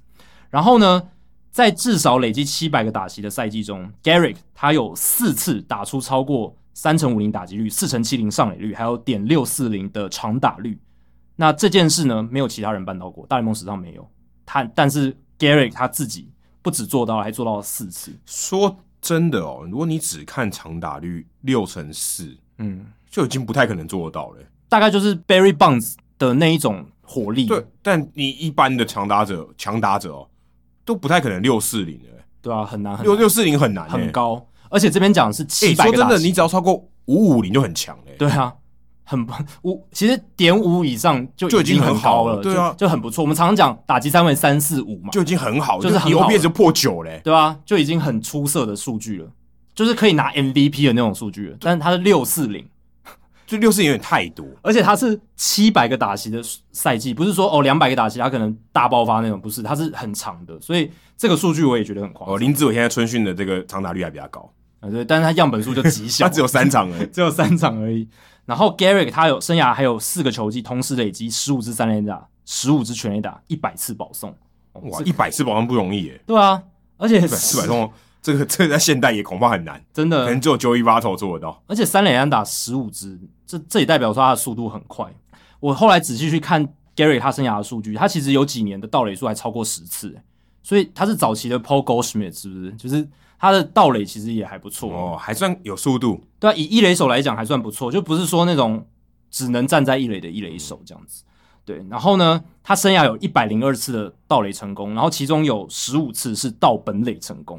哦那个时代好像蛮流行盗本垒，对，蛮流行。可是你说一个一垒手盗本垒，也是一个很反思维、反逻辑。 ，J.K. Robinson 也当过一垒手啊，但是生涯晚期的时候，哦，是的啊，对，然后他早期到本垒的时候，主要都是还还是当二垒手对，，还是还是这种中线内野手的时候，没错。然后呢，接下来要讲一个可能造成他这个脑部病变，还有后来这个渐冻人症的原因，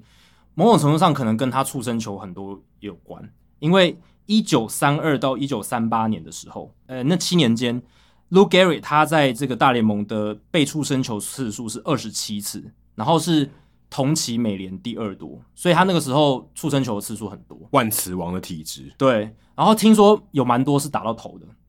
哦，所以，二零一零年的时候，有一份针对脑震荡的研究，有显示说，有些脑震荡到最后的症状，其实好像会跟渐冻人症蛮像的。然后，所以有些人认为说，当年 Lou Gehrig 可能不一定是得到渐冻人症，有可能是因为频繁的头部出现球造成脑震荡，然后但造成了后遗症。但也没办法回溯了嘛，呃，没办法，因为对啊他、他已经火化了嘛，或者是已经就是如果他埋葬的话，也是已经尸骨无存。就也没办法知道到底真的原因是什么，对，你只只是他能骨骸的话也没办法。对啊，你还是要脑部吧，对要因为脑才要一能去个看完整的脑吧，对，所以这只是一个揣测，但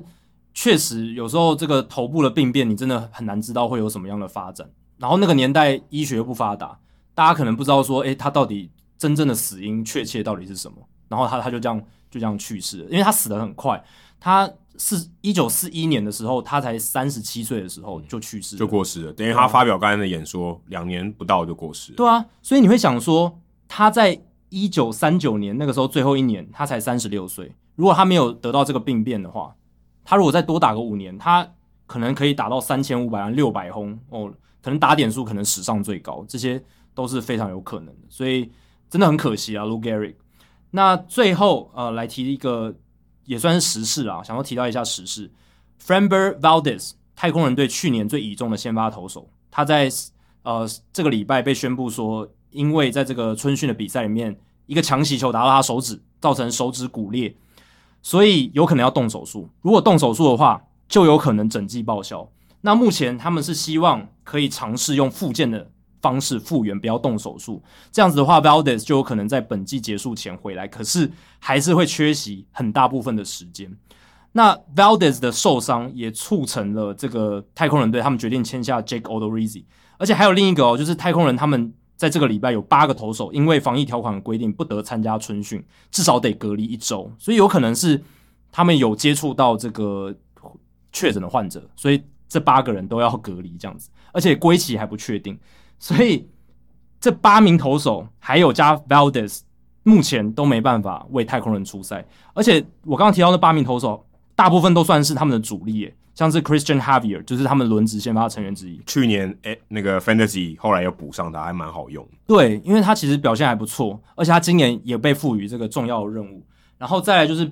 他们新签的 Pedro Bias，然后很不错的年轻投手 Francis Martes、Inoli Paredes、Hector Velasquez 这一我些，是哦红袜队之前的投手，对，这些全部还有 Brian Abreu 这一些都因为这个事情，所以要至少隔离一周以上，还不确定什么时候回来。所以现在他们等于这个投手上面有一些短缺，所以他们马上就签下了 Jake Odorizzi 两年的合约，附带第三年的球员选择权。然后如果这个他这个一些激励条款达到的话，前两年的薪资好像可以达到三千万美金嗯还这样子，蛮多的耶，还蛮多的啊，对啊。那 o d o r i z 也算是算是最后几个，就是市场上比较大咖的先发投手被签下来，这样子也是因为突发状况，春训的突发状况。那怎么没有突发来签下江少庆呢？哎、对啊，哦人家也是边缘的啊，也是还给他一点时间证明吧。但现在来不及了，江少庆已经跟富邦，哎，没有啊，他只是自主培训，可以回可以可以终止的啊。可是你这样就变成道德上不道义啊！你如已果经大家就说，哎已，经我现在入学了，然后台湾大学，我念一念不念，我要去念哈佛，你已经达成这个口头上，他他们不知道有没有私底下有没有什么协我不知议道哦？。他对说我想要学习打击乐，这样可以吗？呃，如果没有法律文件的话，好像也不那可以吧对啊，也是可以，只是这样就公开上不好看嘛，对对？哦不好看对，就不好看，你就等于收回了你已经公开的事情，对啊，呃，没有啊，是富邦说我会选你，没办没有说我一定会跟你签哦、对，但一定是私底下已经说好说，哎、哦是的啊对啊，少少没关系，少先私底下说 OK 啊。但公开的时候我没说我一定跟富邦签约，对啊，对不对但那因为说真的也不一定啊，搞不好有第六队进来，江少庆就去第六队了呢。对啊，对啊，对啊，但是大联盟的话，可能难度高一点。哦哦，大联盟难度高一点，对啊，所以 Val 为为什么会提到 Valdez，主要是要提一个几个数据，就是他对太空人队真的非常重要重要。去年他们正中投的最好的投手就是 Valdez，而且他有六十次的三振是靠曲球所投出的，他去年投出七十六次三振，有六十次都是靠曲球。那这个数量，这个数量是全联盟最多。然后他曲球的平均转速是两千九百八十二转，也是全联盟最多。那我们都知道曲球它是这个向前转嘛，所谓的 top spin，所以这个转的方向可以让这个曲球的下坠的速度还有那个轨迹越犀利，所以曲球来讲的话，转速越高是比较好的。所以 Valdez 他的曲球的品质是相当不错，转速快，而且、呃很多制造很多三振，所以他是一个去年算是投出来有破茧而出的一个年轻投手，而且他去年七十点二局的投球数也是太空人阵中最多，所以整个看起来 Valdez 对太空人重要性真的在去年的时候增加非常多。哎、这样算 Fantasy 报个名牌哦，算蛮低调的算哦，对不对？对算蛮低调是可的是他现在受伤了、哦，对。对他现在有可能这个球季大半都回不来。那你可以放把它放在这个 injury list 里面，对可以先剪一下，先没没人剪先到，养你一先把下它养一下。对，那如果他之后要动手术的话，再把它丢掉也也还好。但对我听起来好像是很随意的感觉。但 Valdez 是一个不错的投手，所以大家可以以后可以多注意一下他的表现。好，以上就是《h i t 大联盟》第两百零七集的内容。如果大家喜欢我们节目的话，请千万记得不要推荐给你的朋友，因为这样做的话，你很快就会变成朋友里面最懂大联盟的那个人了。因为你朋友没有听到《h i t 大联盟》，他的大联盟知识就会越来越跟不上你。假如你有任何棒球相关的问题，我们的听众信箱随时欢迎来信，你可以在节目叙述和我们的官网 hido mlb.com 上面找到。还有，别忘记到 Apple Podcast 给我们五星评价，还有留言回馈，让我们可以做得更好，也让还没有听过 Hido 大联盟的朋友可以更快认识我们。如果你写的不错的话，我们也会在节目开头中念出来，分享给大家哦。今天就到这里，谢谢大家，拜拜。拜拜。